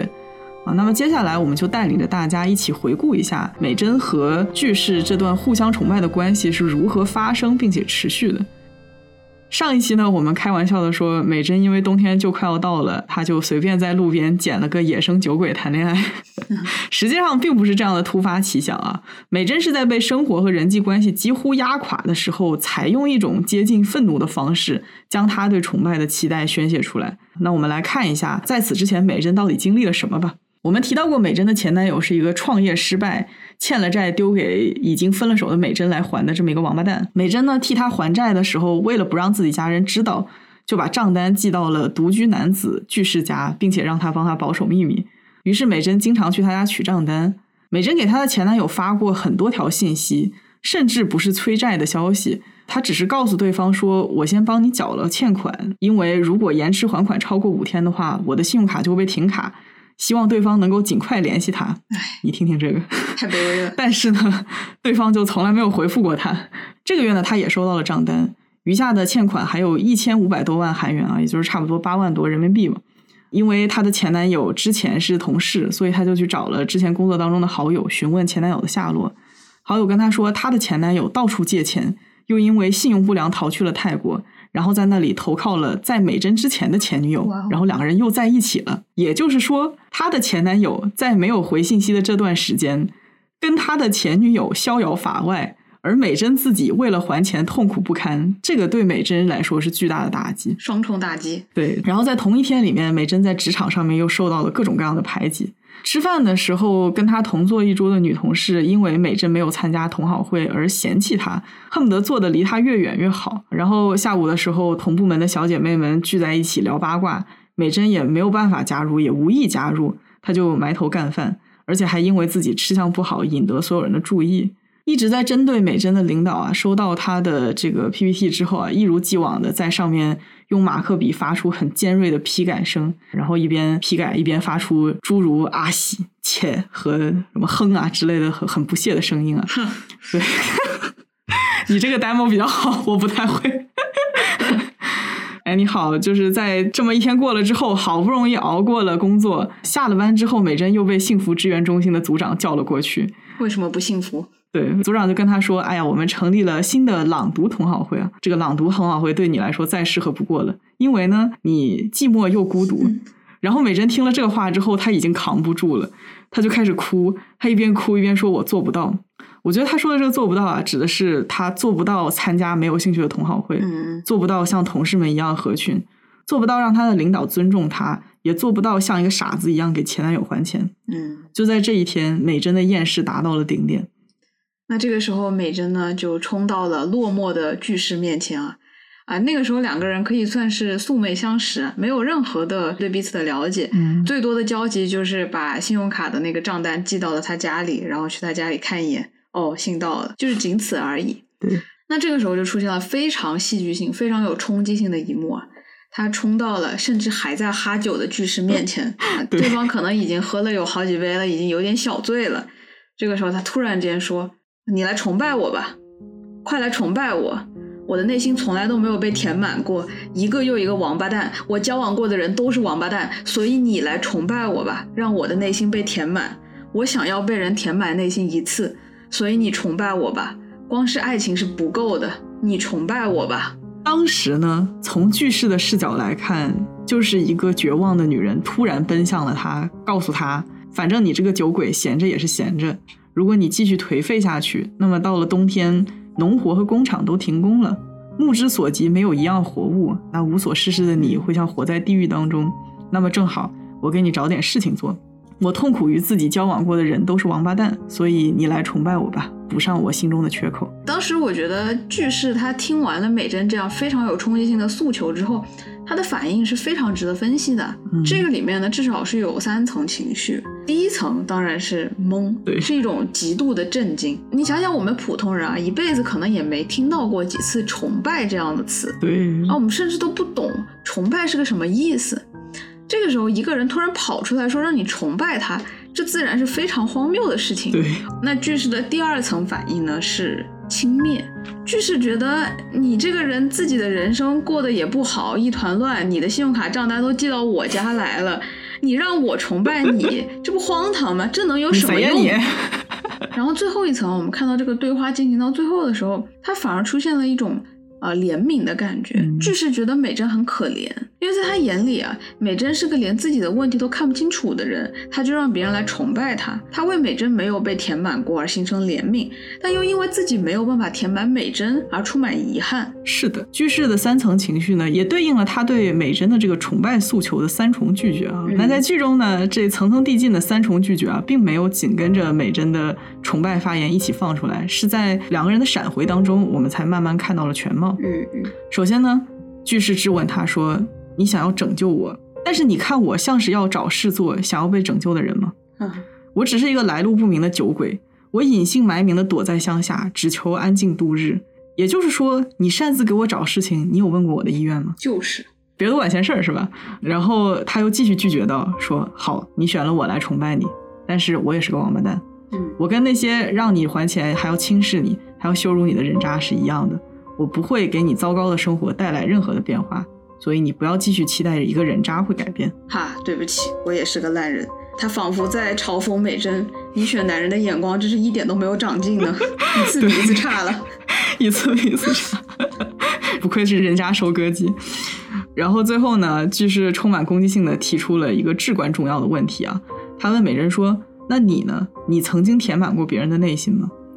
其实他的意思就是在说，你在向别人索要崇拜之前，先想一想自己能不能够做得到崇拜别人吧。可以说前两重拒绝是因为被美珍突如其来的要求给冒犯到的那种摆烂的反击啊，嗯，但是最后一重确实是一语道破了美珍的问题所在，嗯也就是我们在上一期最后说到的，美珍的爱太消极了。是的，是的，我们必须要肯定美珍她勇敢地走出了第一步，她从压抑自己，呃，默默忍受别人伤害他、利用他，不用爱填满他，到现在将自己的不满大声的宣泄出来，提出自己对爱的需求，这个是非常好的，这个是非常勇敢的一步。嗯但是呢，他依然没有走出那个死胡同，就是说，他认为爱和崇拜是要从别人那里获得的。嗯，我不爱任何人，是因为人们都不爱我，别人来填满我，我才会付出。实际上，他从来都是只是被动的满足别人的需求，从来没有主动填满过任何人。他认为这个就是爱。那也正是句式这最后一个问题，让美珍开始意识到自己的问题所在，开启了自己的解放之路。是。前面也说啊，这三层拒绝，我们是在接下来啊两天的数次闪回中才看到的。嗯呃，我觉得其实这个剪辑真的做的很妙的一点也在这儿。就如果说这三层拒绝啊，直接用一个对话完整的呈现出来，我们其实会完全忽略它这个中间的层次感，对就会觉得啊，这只是一个很快的过程，吧？对。但是从美珍说你崇拜我吧，到我们看到句式对他的一次次拒绝，啊、是用了两天的时间。那导演其实也在用这种方式告诉我们啊，这两三天，无论是美珍还是句式，他们其实都在这个决定中拉扯，嗯他们在反复思考着对方说出的话，还在那个余温的震荡中，久久不能平复心情啊。所以我们不能忘记的是，从美珍提出崇拜的要求到句式决定去做的这段时间里面，两个人所有的经历都在帮他们做出最后的决定。那我们就来看一看这两天美珍和句式都分别经历了什么吧。嗯首先呢，在句式拒绝美珍之后的这段时间，两个人的关系变得更加的尴尬了。见了面连话都不说，美珍呢甚至会埋怨躲着句式啊，那句式还是每天喝酒发呆，没有做出任何改变的意愿。嗯，但是在那晚之后，两个人之间的对话还是促使了几件推动性事件的发生啊。那第一件就是解放俱乐部的成立。嗯在那个对话之后的隔天，美珍跟另外两个没有参加同好会的同事又一次被幸福支援中心的组长叫去喝茶。然后这三个人在等候区聊到一直被叫来，真的是很烦，但是又真的没有想要参加的同好会，那莫不如我们三个人就创建一个吧。然后在他们这个头脑风暴的时候，美珍就提出了成立解放俱乐部的这么一个提案。嗯因为她觉得自己不知道被困在了什么地方，完全没有畅快的事情发生，她想要把自己从这种状态中解放出来，于是就萌生了成立解放俱乐部的想法。啊，那在成立当天，三个人就组织了第一次同好会。其实呢，这三个人对于解放这个概念的理解啊，跟不明所以的同事以及荧幕前的观众是一样，都是很懵的。嗯啊，因此在他们这个第一次会议中，其实没有任何的内容，只是留下了一个思考题：我们究竟想从什么样的状态中解放自己？对，我们上期也说，美珍以为自己的问题是没有人填满她，没有人爱她，但是句式反问她的三个问题，帮她去仔细思考了自身的解放。感到不畅快，感到被困住，这些都只是感受，而根源问题是否就如句式所说的，是因为自己从未填满过别人呢？嗯，实际上，美珍她也不知道答案，但是她想要通过做一些不常规的事情来尝试一下自己是否真的能被解放出来。所以我觉得，其实美珍呢，她虽然是提出让句式崇拜自己的那个人，嗯，但其实她的那个信仰之跃是要早于句式的。是的，以身作则。对，那美珍的第一次信仰之跃呢，是关于你先来填满我，还是我先来填满你这个问题。嗯啊，试想啊，两个人都想被爱，都需要被崇拜，那到底谁应该先做出行动呢？美珍一开始的提议被拒绝了以后，巨石就反问他，他说：“你呢？你曾经填满过别人内心吗？”那我们这个时候来想象一下美珍的心路历程啊，美珍可能在想，明明是我让他崇拜我，可是为什么他让我去崇拜别人？嗯，难道是我要崇拜他吗？他确实和我一样需要被填满，但如果我崇拜他了，他像一个王八蛋一样不回应怎么办？我已经为那么多的王八蛋付出过真心了，甚至他都说自己是个王八蛋。对，就是眼前这个男人，他宁可闲着堕落喝酒，也不肯行动。他来路不明，而且浑身都是毛病。那这个时候，我到底要不要试着去填满它呢？是的，我也我也不知道填满它到底会怎么样。对呀、吧谁知道会怎么样呢？是啊，而且崇拜一个不了解的人，跟跟不熟的人借钱可是完全不一样的。因为你要是被骗了，丢的可是心，可不是钱呀。这个可可就无法估量了，是吧？这个价值。美珍已经被他的王八蛋前任们骗过很多次心了，那要是再被骗的话呢？很可能这个心就没有了，对不对？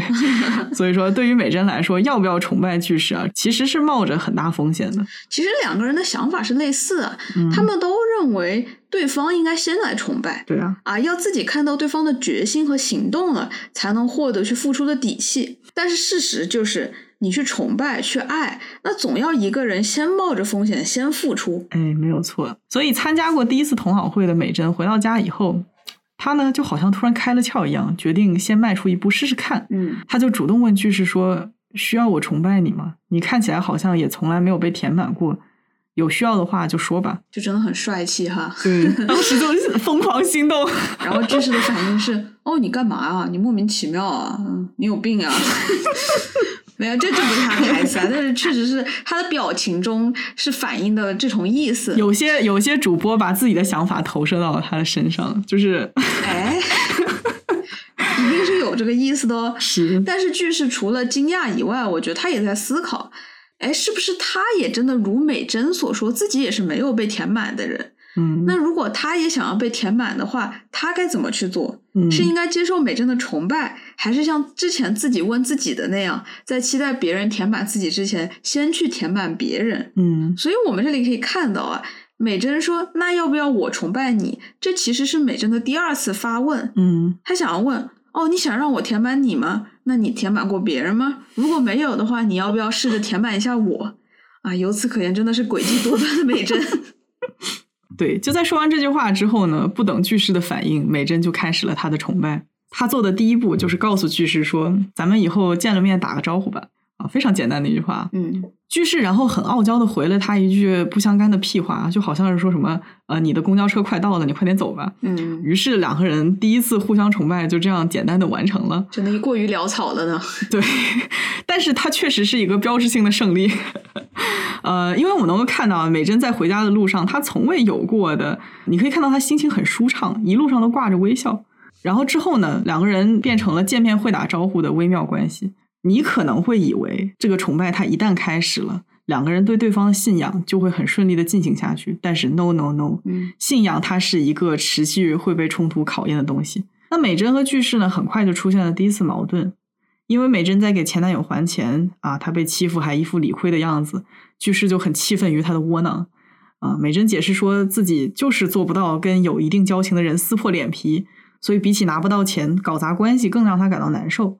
但是这样的解释在句式听来，就是感觉自己被欺骗嘛，嗯因为你之前说你要改善你糟糕的人生，所以我们互相崇拜，但是现在看来你似乎并不想要改变。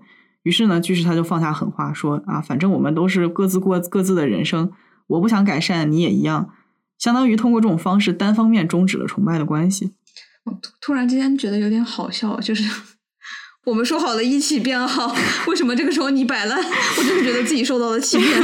对，真的是。所以我觉得句式这个时候还在考量啊，他就在想，哎，这个人他到底想不想要被崇拜？他到底值不值得崇拜啊？嗯，其实两个人都在考量嘛，不是吗？嗯但是其实你这个时候已经能够看出，这段关系当中，虽然说句式各个方面他都是非常强势的，从体型到语气、到说出来的话，但是他其实是一个很胆小的酒鬼啊。嗯他非常介意不平等的崇拜关系，他需要看到对方的行动才会给出回应。然而，在看到一点点对方不想变好的信号之后，就会立刻想要退出。非常害怕抓住希望，然后希望立马破灭的胆小鬼句式。因为我觉得句式其实是有一点点的爱无能啊，前期。对，确实。所以说，起码在前期吧，这个关系中更加强势的一直都是美珍。嗯崇拜是否要继续，两个人是否能够拯救对方，决定权都在美珍手上。也就是为什么她被句式称为可怕的女人，因为句式她并不具备这个能力。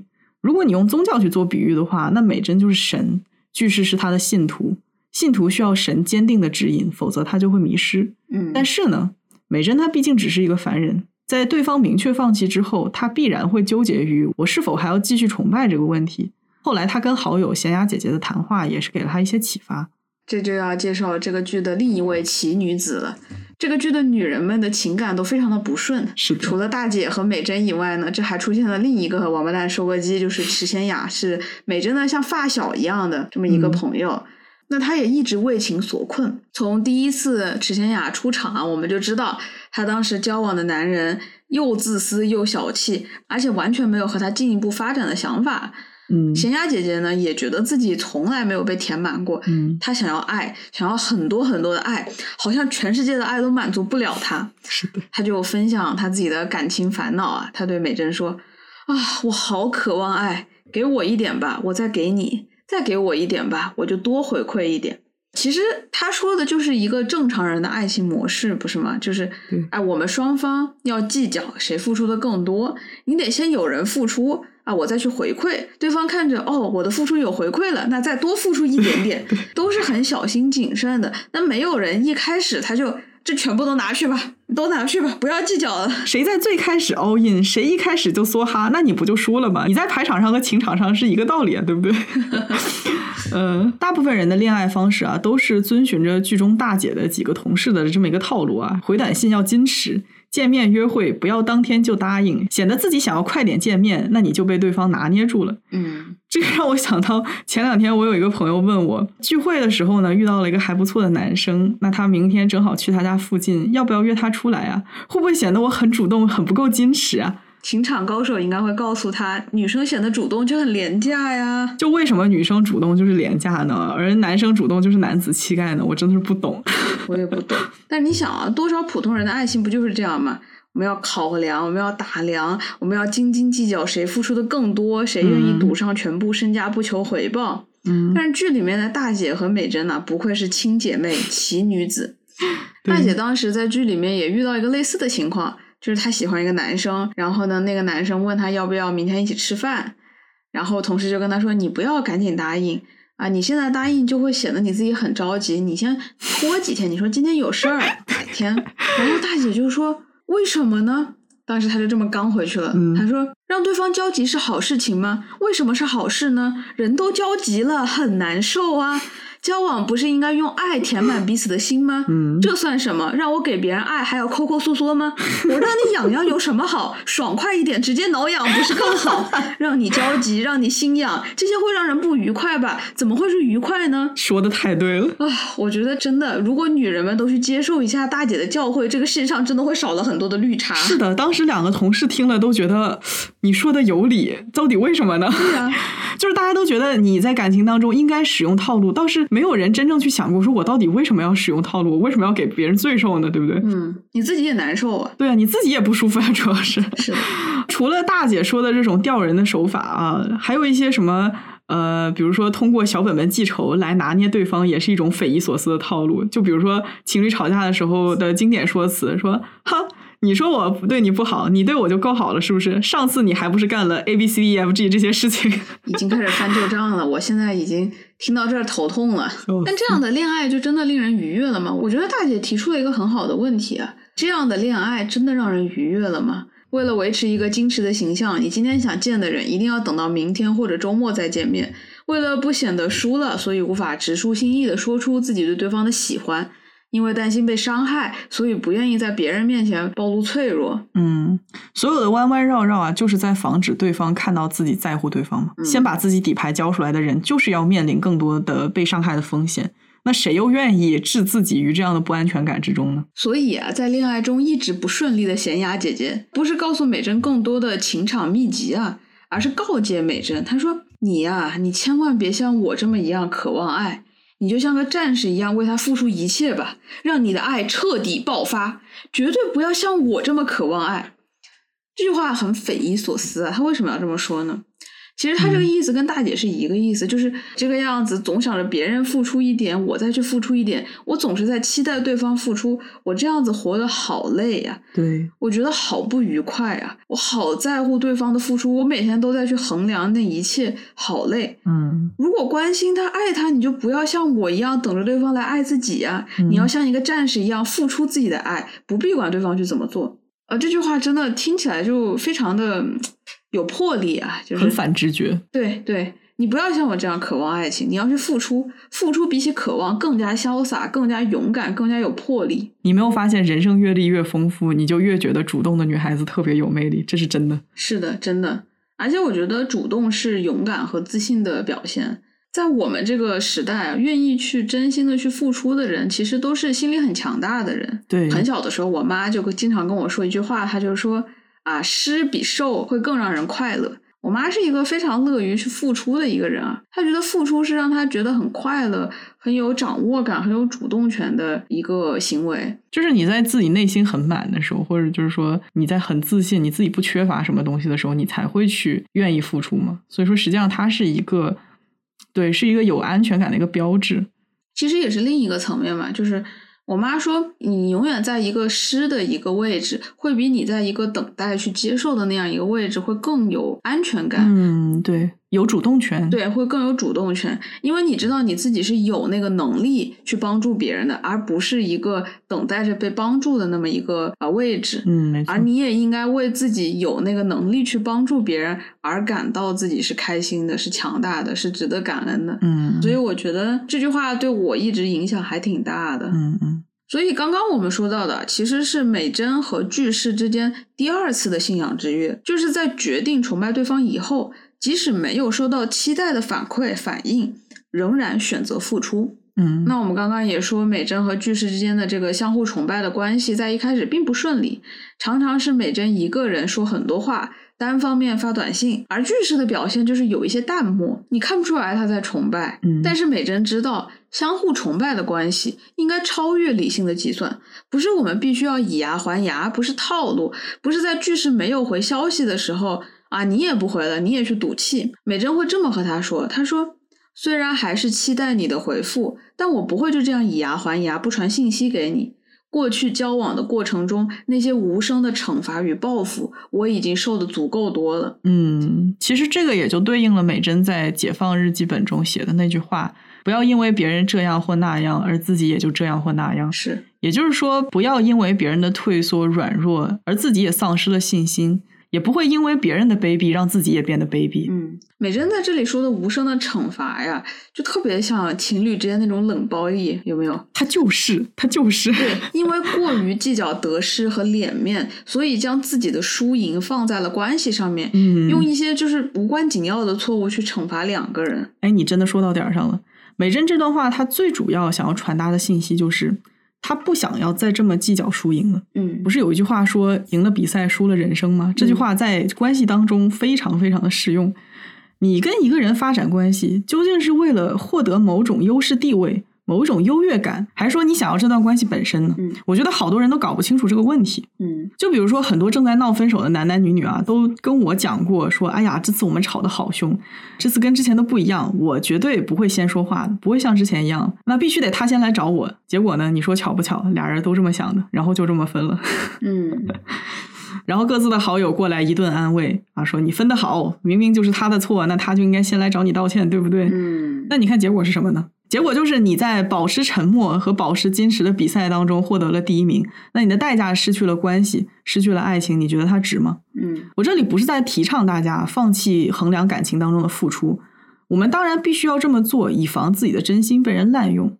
但是如果说你在一段感情里只想在某种程度上获得胜利的感觉，来滋养自己的自尊心、自信心或者价值感。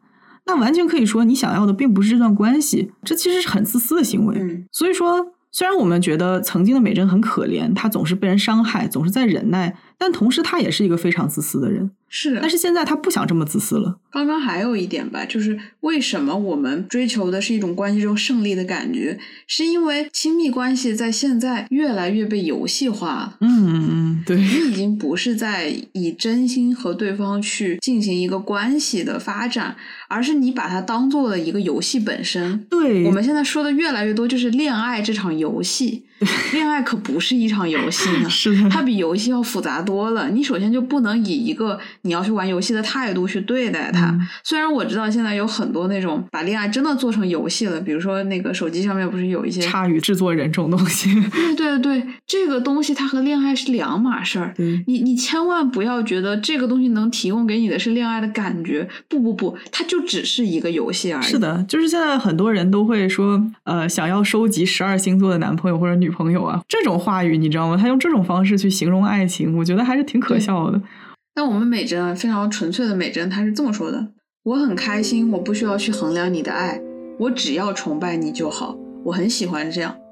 我真的觉得，其实真正让很多人为爱情受苦的，不是我在里面真的是占了一个弱势的地位，嗯而是说我每一天每一天我都在想，我是不是付出的更多了？对，是不是你得再付出一每？一件事情发生，你都会觉得啊，他做了多少，我做了多少，，对，一直在衡量，一直在衡量。嗯，所以说呢，美珍在听了池仙雅姐姐的话之后啊，她决定做一个真正的勇士，试试看，去捍卫自己的崇拜。成为了真正的可怕的女人，女战士。没错。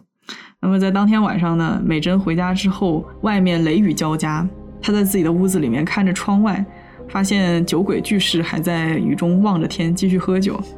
啊！突然间，一道闪电就劈中了巨士面前的电线杆，击断了顶端的高压电线。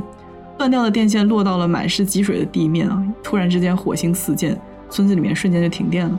美珍这个时候从屋子里面跑出来啊，一下子冲到巨石面前。巨石因为美珍的出现而怔住了，一动不动。啊，美珍看到高压电线在溅火花，她就死命的推着巨石进了屋，一边推一边喊：“你快点进去，快点进去！”两个人在黑暗中喘着粗气，互相对视。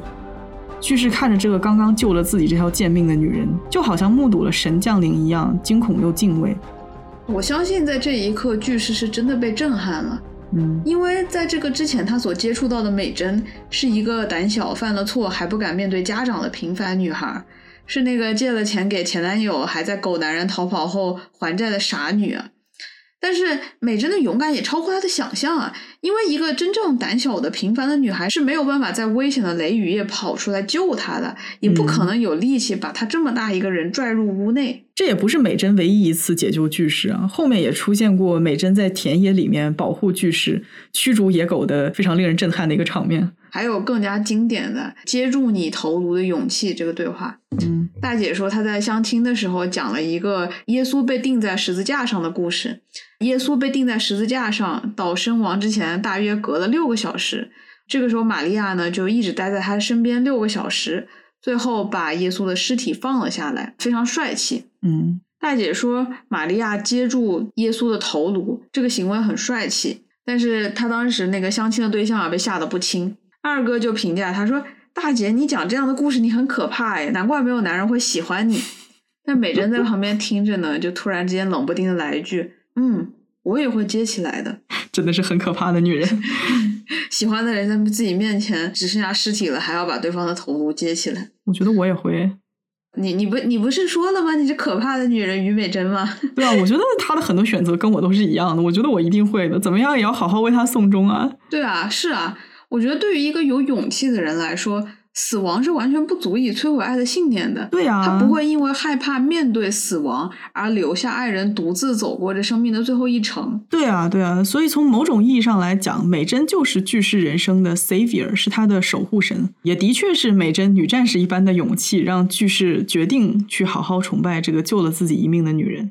我们上一期说，美珍是一个对爱情要求很高的人，她因为找不到满足她爱情的人而倍感痛苦，她恨这个世界没有提供一个让她去爱的人。但是美珍决定做出改变后，她说：“我从未付出过全部，也从未得到过全部。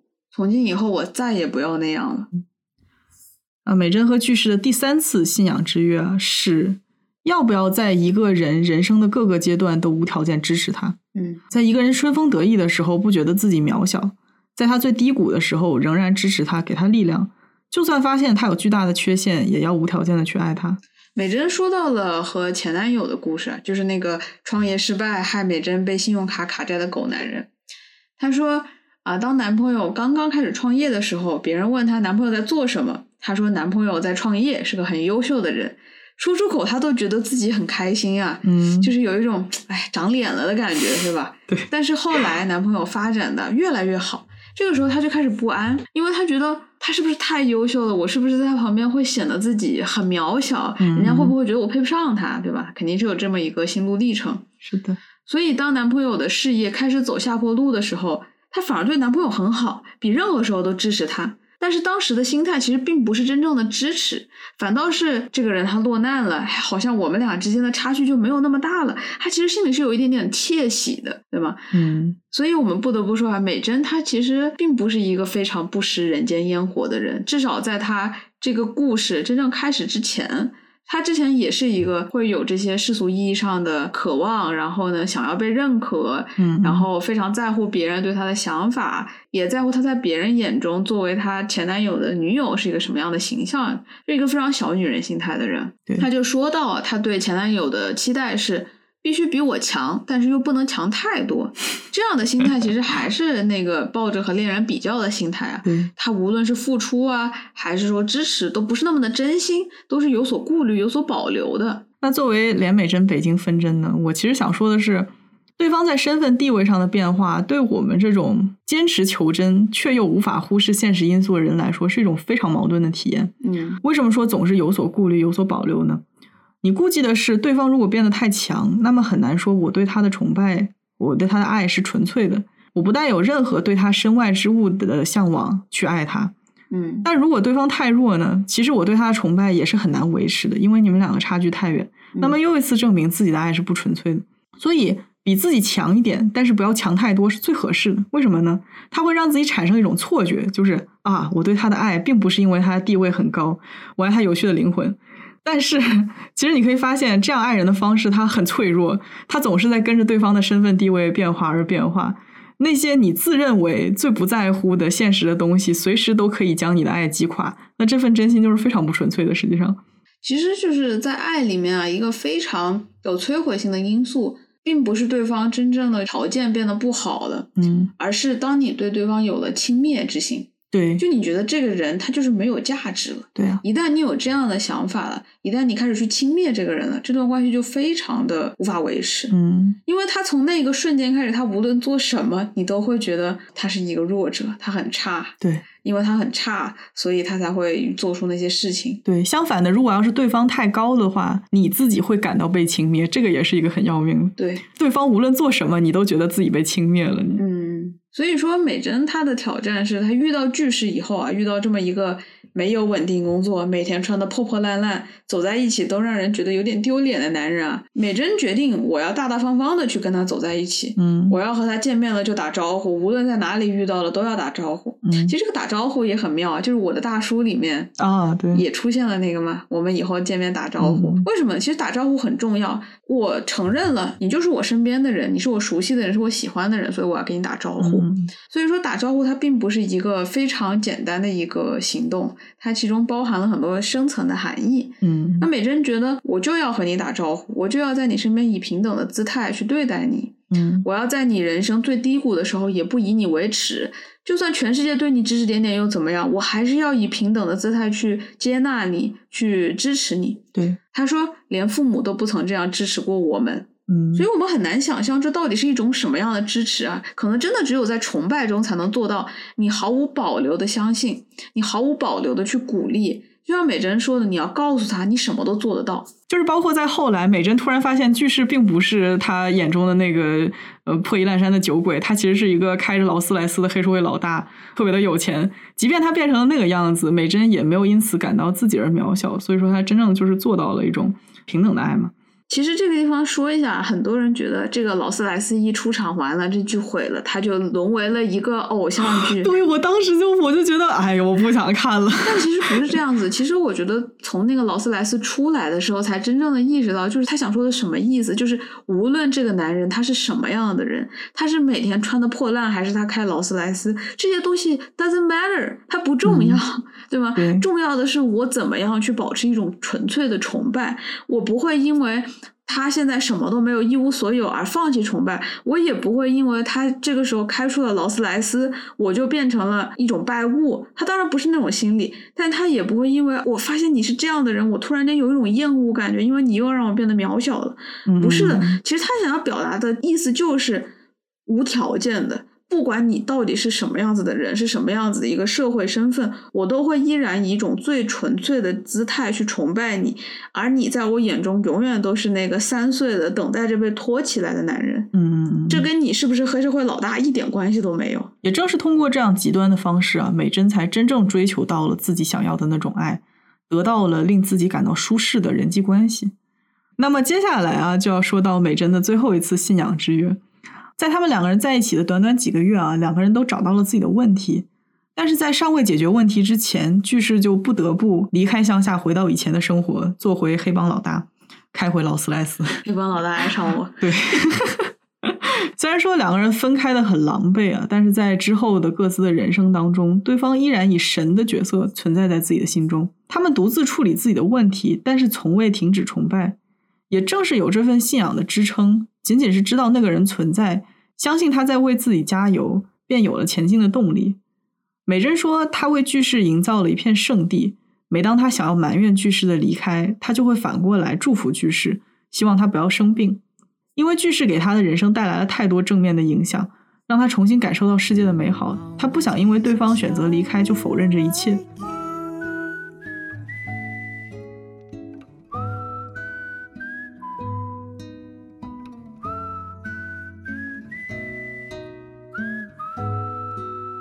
我们刚刚讲到了巨士和美珍之间互相的信仰之约，是崇拜关系形成的重要推动因素，也是解放之路上必不可少的里程碑。对于我们观剧的人来说，更重要的命题当然是如何在世俗生活中找到那些飞跃的瞬间。对啊，如果我们去观察生活的话，就会发现，在所有人与人的交往中，尽管是多么日常的行为，都涉及到了信仰之约。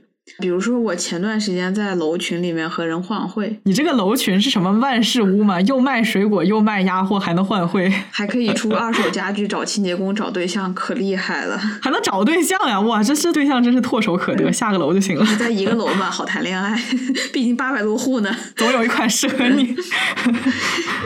就是我在这个群里面小额换几百块钱给某人买礼物嘛，嗯、但是这个群呢，隔三差五总是会有那么一两个混进来的骗子。嗯，就如果只是微信上面短信换呢，很容易就对方说要换，然后你把钱打过去了，对方就不见了。嗯，或者是他会用一些手段，比如说要成交的时候，他说哦，我这会儿手机没电了，回去再给你打，结果就没没这个人了。嗯嗯嗯。后来大家就提出来要面交，但是我后来在想，你说面交它能解决问题吗？就比如说我们俩说同时汇钱。然后我已经这边已经 enter 了，他那边说哦，我这个卡里没钱了，我回去给你弄或者怎么样，对吧？对，那你能怎么办，对吧？他说人家耍无赖，你怎么办？就是啊，对啊，你你又不能报警，对吧？事实就是我什么都不能做。如果他真的要骗我的话，就算是面交，那我也没办法，对吧？对啊。所以那一天呢，我和另一个姑娘在换钱的时候呢，其实我也没怀疑人家，我只是开始去思考这件事情。嗯，我就在想，我们两个之间。总是要有一个人先按下那个汇款键，而当我按下的那一刻呢，我其实就进行了一次信仰之跃。嗯，你说我为什么相信他？为什么会相信他会把这个钱也转给我？那我不知道，我只能相信。对，同理，他也只能相信我。对，以前我做这种事情的时候，都会先看一看对方的朋友圈，观察一下他的生活作风。就是如果要是看起来像是个真人，就会稍微增加一些这个人在我心中的信用。看起来是个真人是什么意思？难道还有 AI 换的吗？就是有些人的朋友圈一看就是假的，就也也不发两条的那种，那这号就很假。你说的是我吗？是吗？你没有，你有照片的好吧 ？Anyways，就算是你观察了人家的朋友圈，你就能得出一个有力的结论嘛？嗯。那如果是这样，网络相亲是不是也太容易了？看看朋友圈就知道这个人生活作风如何，就知道这个人靠不靠谱了。对，其实我刚才说完的时候在想，你看到生活作风也只能是推测，你只能说对方不是骗子的可能性会提高一丢丢，但是不可能完全排除。你最终还是要靠那个信仰之跃来推进这个交易。对呀，所以人与人之间的信任啊，尤其是陌生人之间的这个基本信任，其实非常难获取的。对，那我这个地方就不得不说到啊，我一直觉得支付宝是一个人类非常伟大的发明。呃，就这么说吧，如果没有支付宝，这个网购就基本上不可能实现。嗯，为什么？因为在支付宝出现以前。这两个人，买家和卖家相隔千里，摸不到人，嗯，你也找不到买家的实体店和卖家的地址，你没有办法相信对方，嗯。那买家担心，我买了东西付了钱，那对方不给我货怎么办？卖家又担心，我给你发的货你不给我钱怎么办？对吧？还隔那么远。那支付宝作为第三方，它就是为了解决这样的问题。他说，买家，你把钱先放到我这儿。等收到货了，我就把钱给到卖家。嗯，那卖家看到买家的钱已经付了，虽然自己还没有收到，但是他可以放心，因为他知道只要我发了货，我就可以收到钱。其实这就是担保的力量，没有错，没有错。说到这个地方，我真的是想说，这期某宝应该给我打钱啊！某宝给你打钱，想的挺美的。呃，我其实想说的是，现在人可能被购物网站提供的这种担保服务给宠坏了，真的。所以你不会注意到这种力量它有多么能够稳定人心。是这样的，我经历过一件事情。我之前在美国的时候，有一次我在 ins 上面看到了一件非常可爱的睡衣，它粉粉的，然后我就点进去想买一件。你知道他给的收款方式是什么吗？他给了我一个 Google Form，就是那个谷歌的那个问卷的功能，你知道吧？的一个链接。让我进去自己填写自己的信用卡和收件人信息。哎，你你知道这个东西它是怎么来的吗？它的前身是电话购物，就是你得跟他打个电话，把你的信用卡卡号和名字那些东西报给他，然后他帮你填进去，然后扣款。对呀，然后我我就填嘛。我真的很诧异的一点就是，就这样你也要买是吗？这件睡衣是有多可爱，让你冒这么大的风险随意提供个人信息？一定要奉劝各位听众啊，在网上购物的时候，保护好自己的个人信息啊！一定一定。对我这个人在这方面就非常的大条啊，是个大聪明哈，就是真的很少会觉得自己身边会有坏人，所以就还挺感谢这么多年都没有怎么遇到过很坏的人哈。嗯，anyhow。我就填了，然后他也没有给我发确认购买的邮件，也没有给我寄件的信息。就是说，当你没有失去这些东西的时候，你不会感受到它有多么让你安心。于是呢，在等货的这十几天里面，我一想起这件事情，就觉得自己被骗了三十五块钱，心如刀割。结果。最后这个货呢，它居然平安的送到了我家门口。我收到的瞬间，甚至都感到意外，因为我觉得我自己肯定被骗了，你知道吗？哦，搞了半天就是一件三十五刀的睡衣呢？怎么呢？值得你冒这么大的风险啊？怎么了？很可爱啊？行吧，咱们的马爸爸一开始为了建立商家和客户之间的信任啊，真的是煞费苦心。嗯，呃，我们现在很多人都对网购没有什么疑心了。但是如果你想想咱们的爷爷奶奶辈，他们很多人还是会觉得你网购是什么都是骗人的。对你对网购担保体系不了解的话，你确实是会起疑心。是的，那生活中还有很多例子，你都要涉及到去相信啊，比如借钱啊，嗯，还有什么？还有网恋奔现，对吧？告白求婚啊，对方不一定 say yes 啊，对吧？谁知道呢？哦哦哦，是。哎，其实我觉得好像对另外一个人有诉求的情况，都或多或少涉及到要相信被诉求的那一方，对吧？对，其实我们观察到很多的第三方啊、权威啊、机构，他们的存在就是为了解决这样一个问题，就是我凭什么相信另一个人？我凭什么相信你，对吧？嗯像什么银行啊、什么保险机构啊，他们存在都是为了去实现这么一个功能。嗯嗯那这些机构呢，能在公共空间内协调人的行为，建立双方的合作，所以我们会有这些像基础设施一样的存在，比如说银行啊、保险公司，都是一个基础设施，嗯一个社会里面必要的一个东西。但我们想想，私人领域呢，在公共空间以外的那些呃权威啊机构没有办法抵达的私人领域，我们如何能够实现相互的信赖？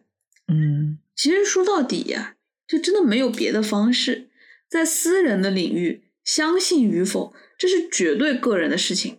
你就两个选择，你要么信，要么不信。嗯嗯，所以下一个问题就是，你凭什么去相信？尤其是在没有充足的证据支撑的情况下，你要不要去相信某个人、某件事情？嗯关于这个话题，其实在哲学史上有过非常激烈的争论。其中一派呢主张实证主义、证据主义啊，他们会认为合理的信念应当建立在证据的基础之上。这一派的代表人物呢就有 William Clifford。Clifford 写过一篇非常著名的文章啊，叫做《The Ethics of Belief》，翻译成中文应该是啊信仰的道德。其中有一句名言啊，就是无论何时，无论何地。基于不充分的证据去相信，总是错误的。哦 Clifford 在《信仰的道德》里面给出了一个例子，一个船长的例子。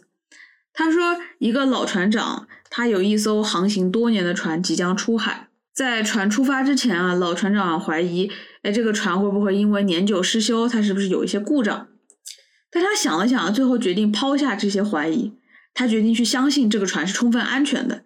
然后这个船就被派出去行驶这次的航行任务。嗯结果是呢，船在一半的时候遇到大风浪，这个船就沉了，船上的乘客全部遇难。嗯 Clifford 就认为啊，这个船长他抛下了他的怀疑，他真心的相信船是安全的，但是他没有任何的证据支撑他的信念，这个行为是不道德的。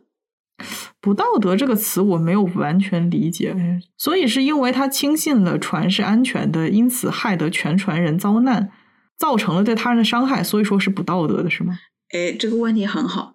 Clifford 认为啊，这个重点不在于结果，嗯他不道德的点呢，并不在于他相信了错误的东西，重点也不在于他害得整个船的人遇难了。嗯当然，全船的人遇难了，这是一个非常不好的事情。嗯嗯但即使当天的运气很好，天气也很好，船没有沉，Clifford 仍然会认为船长的行为是错误的、不道德的。嗯，所以就是说轻信本身是不道德的，对吧？是的，轻信就是不道德。那如果说这个船长他并不是那么有经验，我感觉我像一个杠精。但是假设这个船长他并不是那么有经验，他没有怀疑船体年久失修，呃，可能会出现故障，不适合出海，他就这么无知的开始航行了。那么这个船长他是不是就不是不道德了？因为他也没有轻信。这种情况他依然是不道德的。他的不道德在于他没有做充分的调查后就相信这个船是没有问题的，啊，也就是说，他相信这个船是没有问题的。这个相信本身是没有任何的证据是支持的。嗯，嗯，所以我们说 Clifford 他是证据主义嘛，他觉得你要相信一个事情，你应该有充足的证据。嗯，而在船长的这个故事下，他其实是有一些反方向的直觉，但是他抛下了自己的怀疑。那么按照 Clifford 的理论，我应该就是下十八层地狱。是的，你经常去说一些毫无根据的话，而且做一些毫无根据的事情，毫无根据的相信别人，像个大傻子一样。对，就比如说你前面那个购物的情况，你就是这样放下了怀疑，你觉得这是安全的，但是你没有经过任何的实证，你也没有调查这个网站到底怎么样，这个店家怎么怎么样啊，有没有这样的例子，他以前有没有不良记录，你都没有去，你就在一个没有证据的时候去相信，Clifford 认为这个是最大的错误。在没有足够的证据去相信，以及在本可以做更多调研的时候，选择了抛弃怀疑去行动，这个是最大的错误。嗯当然，我们今天看到 Clifford 理论啊，在一个假新闻盛行的今天，其实有非常重要的意义。Clifford 就认为啊，如果我们每一个人都在证据不充分的情况下，随意的去相信一些东西，并且以此作为依据行动啊，这不仅仅会对个人造成伤害，也会助长社会中的轻信之风。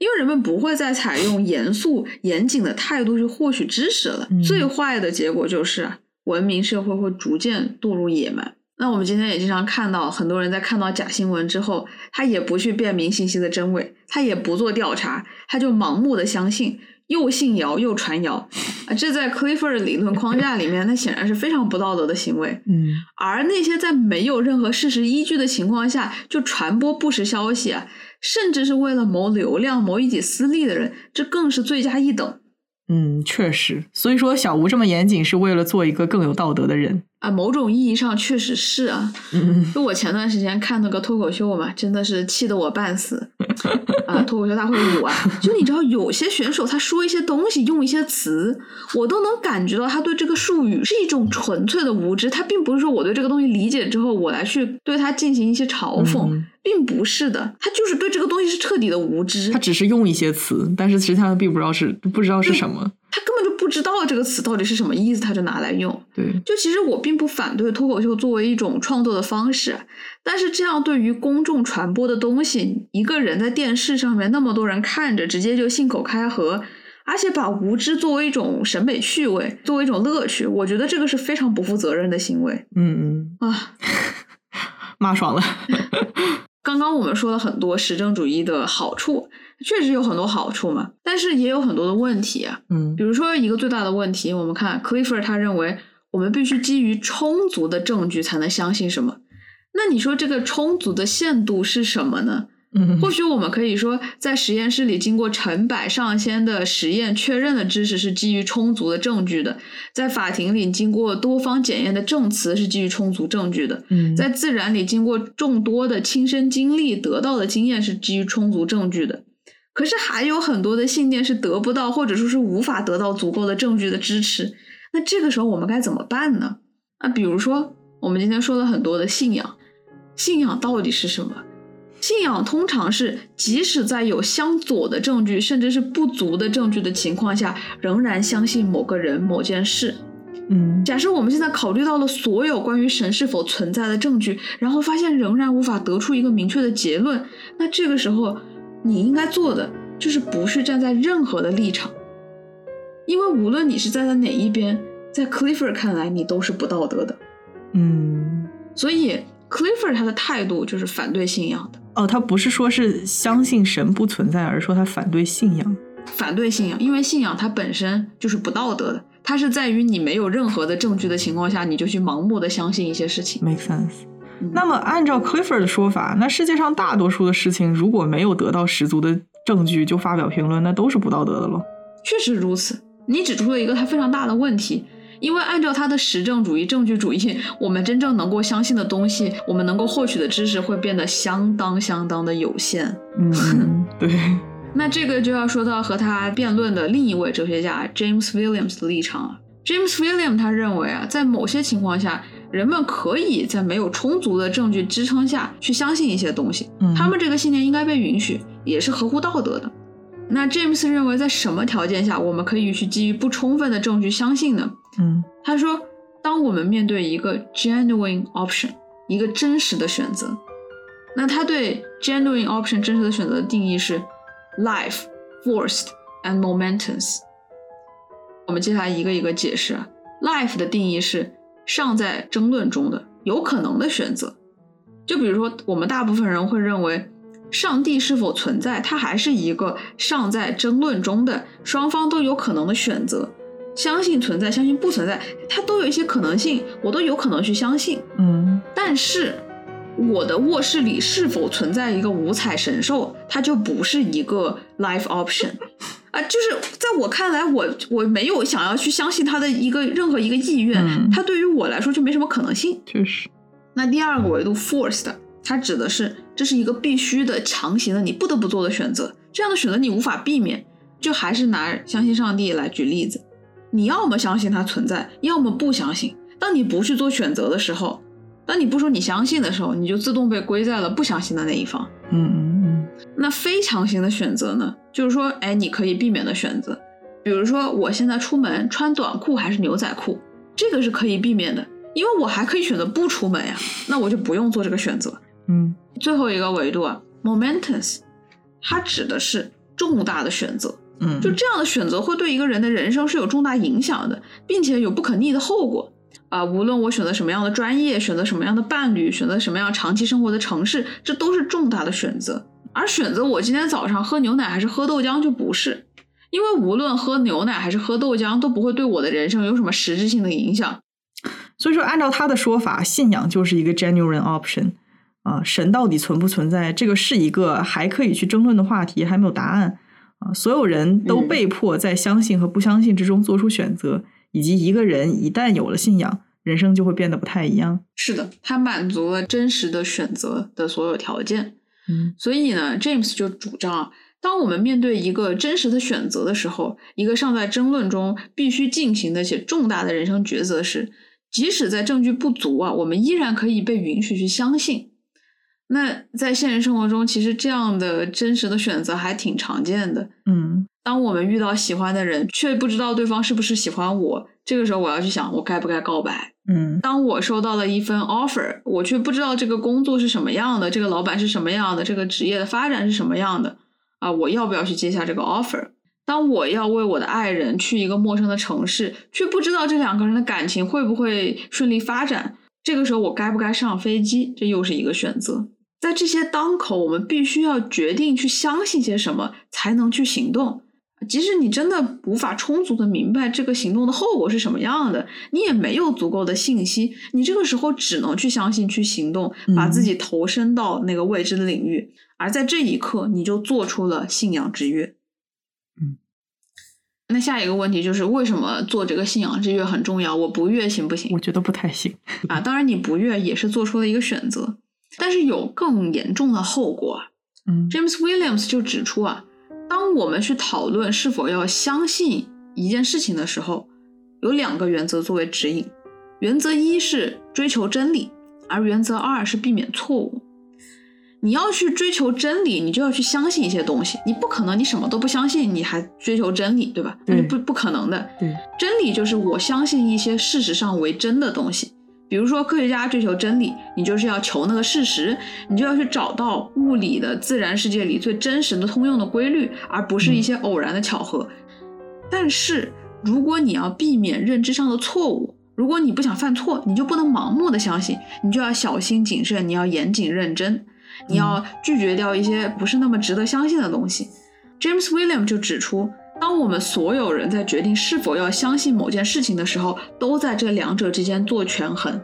有些人认为求真是最重要的，而避免错误在第二位；而有些人则把避免错误放在第一位。嗯，但是这两条你必须要兼顾啊，因为你如果一个人你只是想要避免错误，那很容易，最容易的方法就是你什么都不要去相信，这样你就不会有任何错误的想法。因为我什么都不相信，对我怎么会犯错呢？对，确实。但如果一个人他的目标是求真的话，他只在乎求真，那么他就应该去相信所有的事情，因为这样最大程度的就可以命中那些真理。啥都信。James 就认为啊，Clifford 他最大的错误在于他太过于保守了，他太强调规避风险，而忽略掉了追求真理是同样重要的。按照 Clifford 的观点，如果我们只能在基于充分的证据之后去相信，那我们能够相信的东西就很有限呀。因为大部分的东西我们都无法得到充足的证据，只能采取怀疑主义的态度。而这个时候，我们将会错过非常多的真理。嗯，其实说到最后，还是一个风险和收获的关系。所有事情都一样，你你愿意冒风险，你才会有收获。那这里的风险是认知上的风险，是相信了错误东西的风险。James 就认为，如果我们在一些信仰上面采取了过于保守的态度，那我们将会错过非常多对我们人生幸福至关重要的东西，像是宗教、爱情、友谊和社会归属。对，如果因为害怕犯错而不去信仰，你就可能失去人生中最终的意义来源。如果你在思忖对方是否爱你，而没有收集到足够的证据的时候退缩了，或者等待更多的证据，那么很有可能就错过了一生所爱。所有亲密关系都需要深深的相信，而信任从何而来？信任需要我们在证据还不足的情况下，在直觉的指引下暴露自己，并且相信对方能够接住。不同于 Clifford 完全基于理性的知识探索，James 主张我们必须要允许自己的渴望、激情和希望，在一些关键的时刻帮我们做出抉择。这个时候，我们就想到那句话在危机的关头，我们必须一次又一次的决定，我们究竟要爱谁？是如何决定的？是理性做出决定的吗？不，是激情，是直觉，是一种近乎盲目的笃定，是非理性的冲动。嗯，套用科尔凯郭尔的话：“小心谨慎，你会遗憾；大胆求真，你也会遗憾。”但是凭什么我们要去相信基于理性的、保守的、规避错误的决策机制才能帮助我们过上最理想的生活呢？既然都会遗憾，哪一种遗憾能让我们过得更幸福呢？这可能才是更有意义的问题。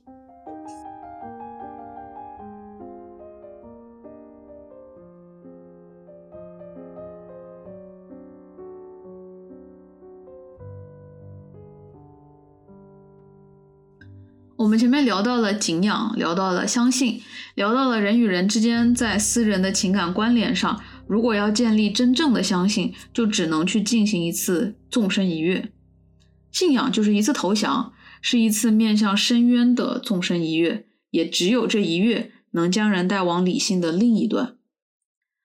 啊，那到本期节目的最后一个环节，我们想回到最初的那个问题：信仰一个人和信仰神，它的区别是什么？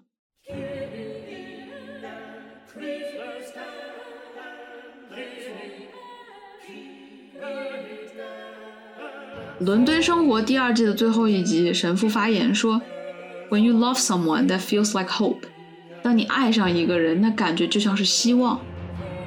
什么是希望呢？如果你爱上了上帝，那你可以去相信神是一切的主导，是万物的开端，他创造了一切秩序，必然会带来福祉。而如果你深深的爱上了一个人，你也可以去相信他必会愿我好，愿我所愿。这就是希望。”无论是信仰上帝还是信仰人类，都需要信仰之跃，都需要你短暂的超越感性经验，做出长久的承诺。伦敦生活里的神父在节目的最后选择了上帝之爱，而非凡人之爱。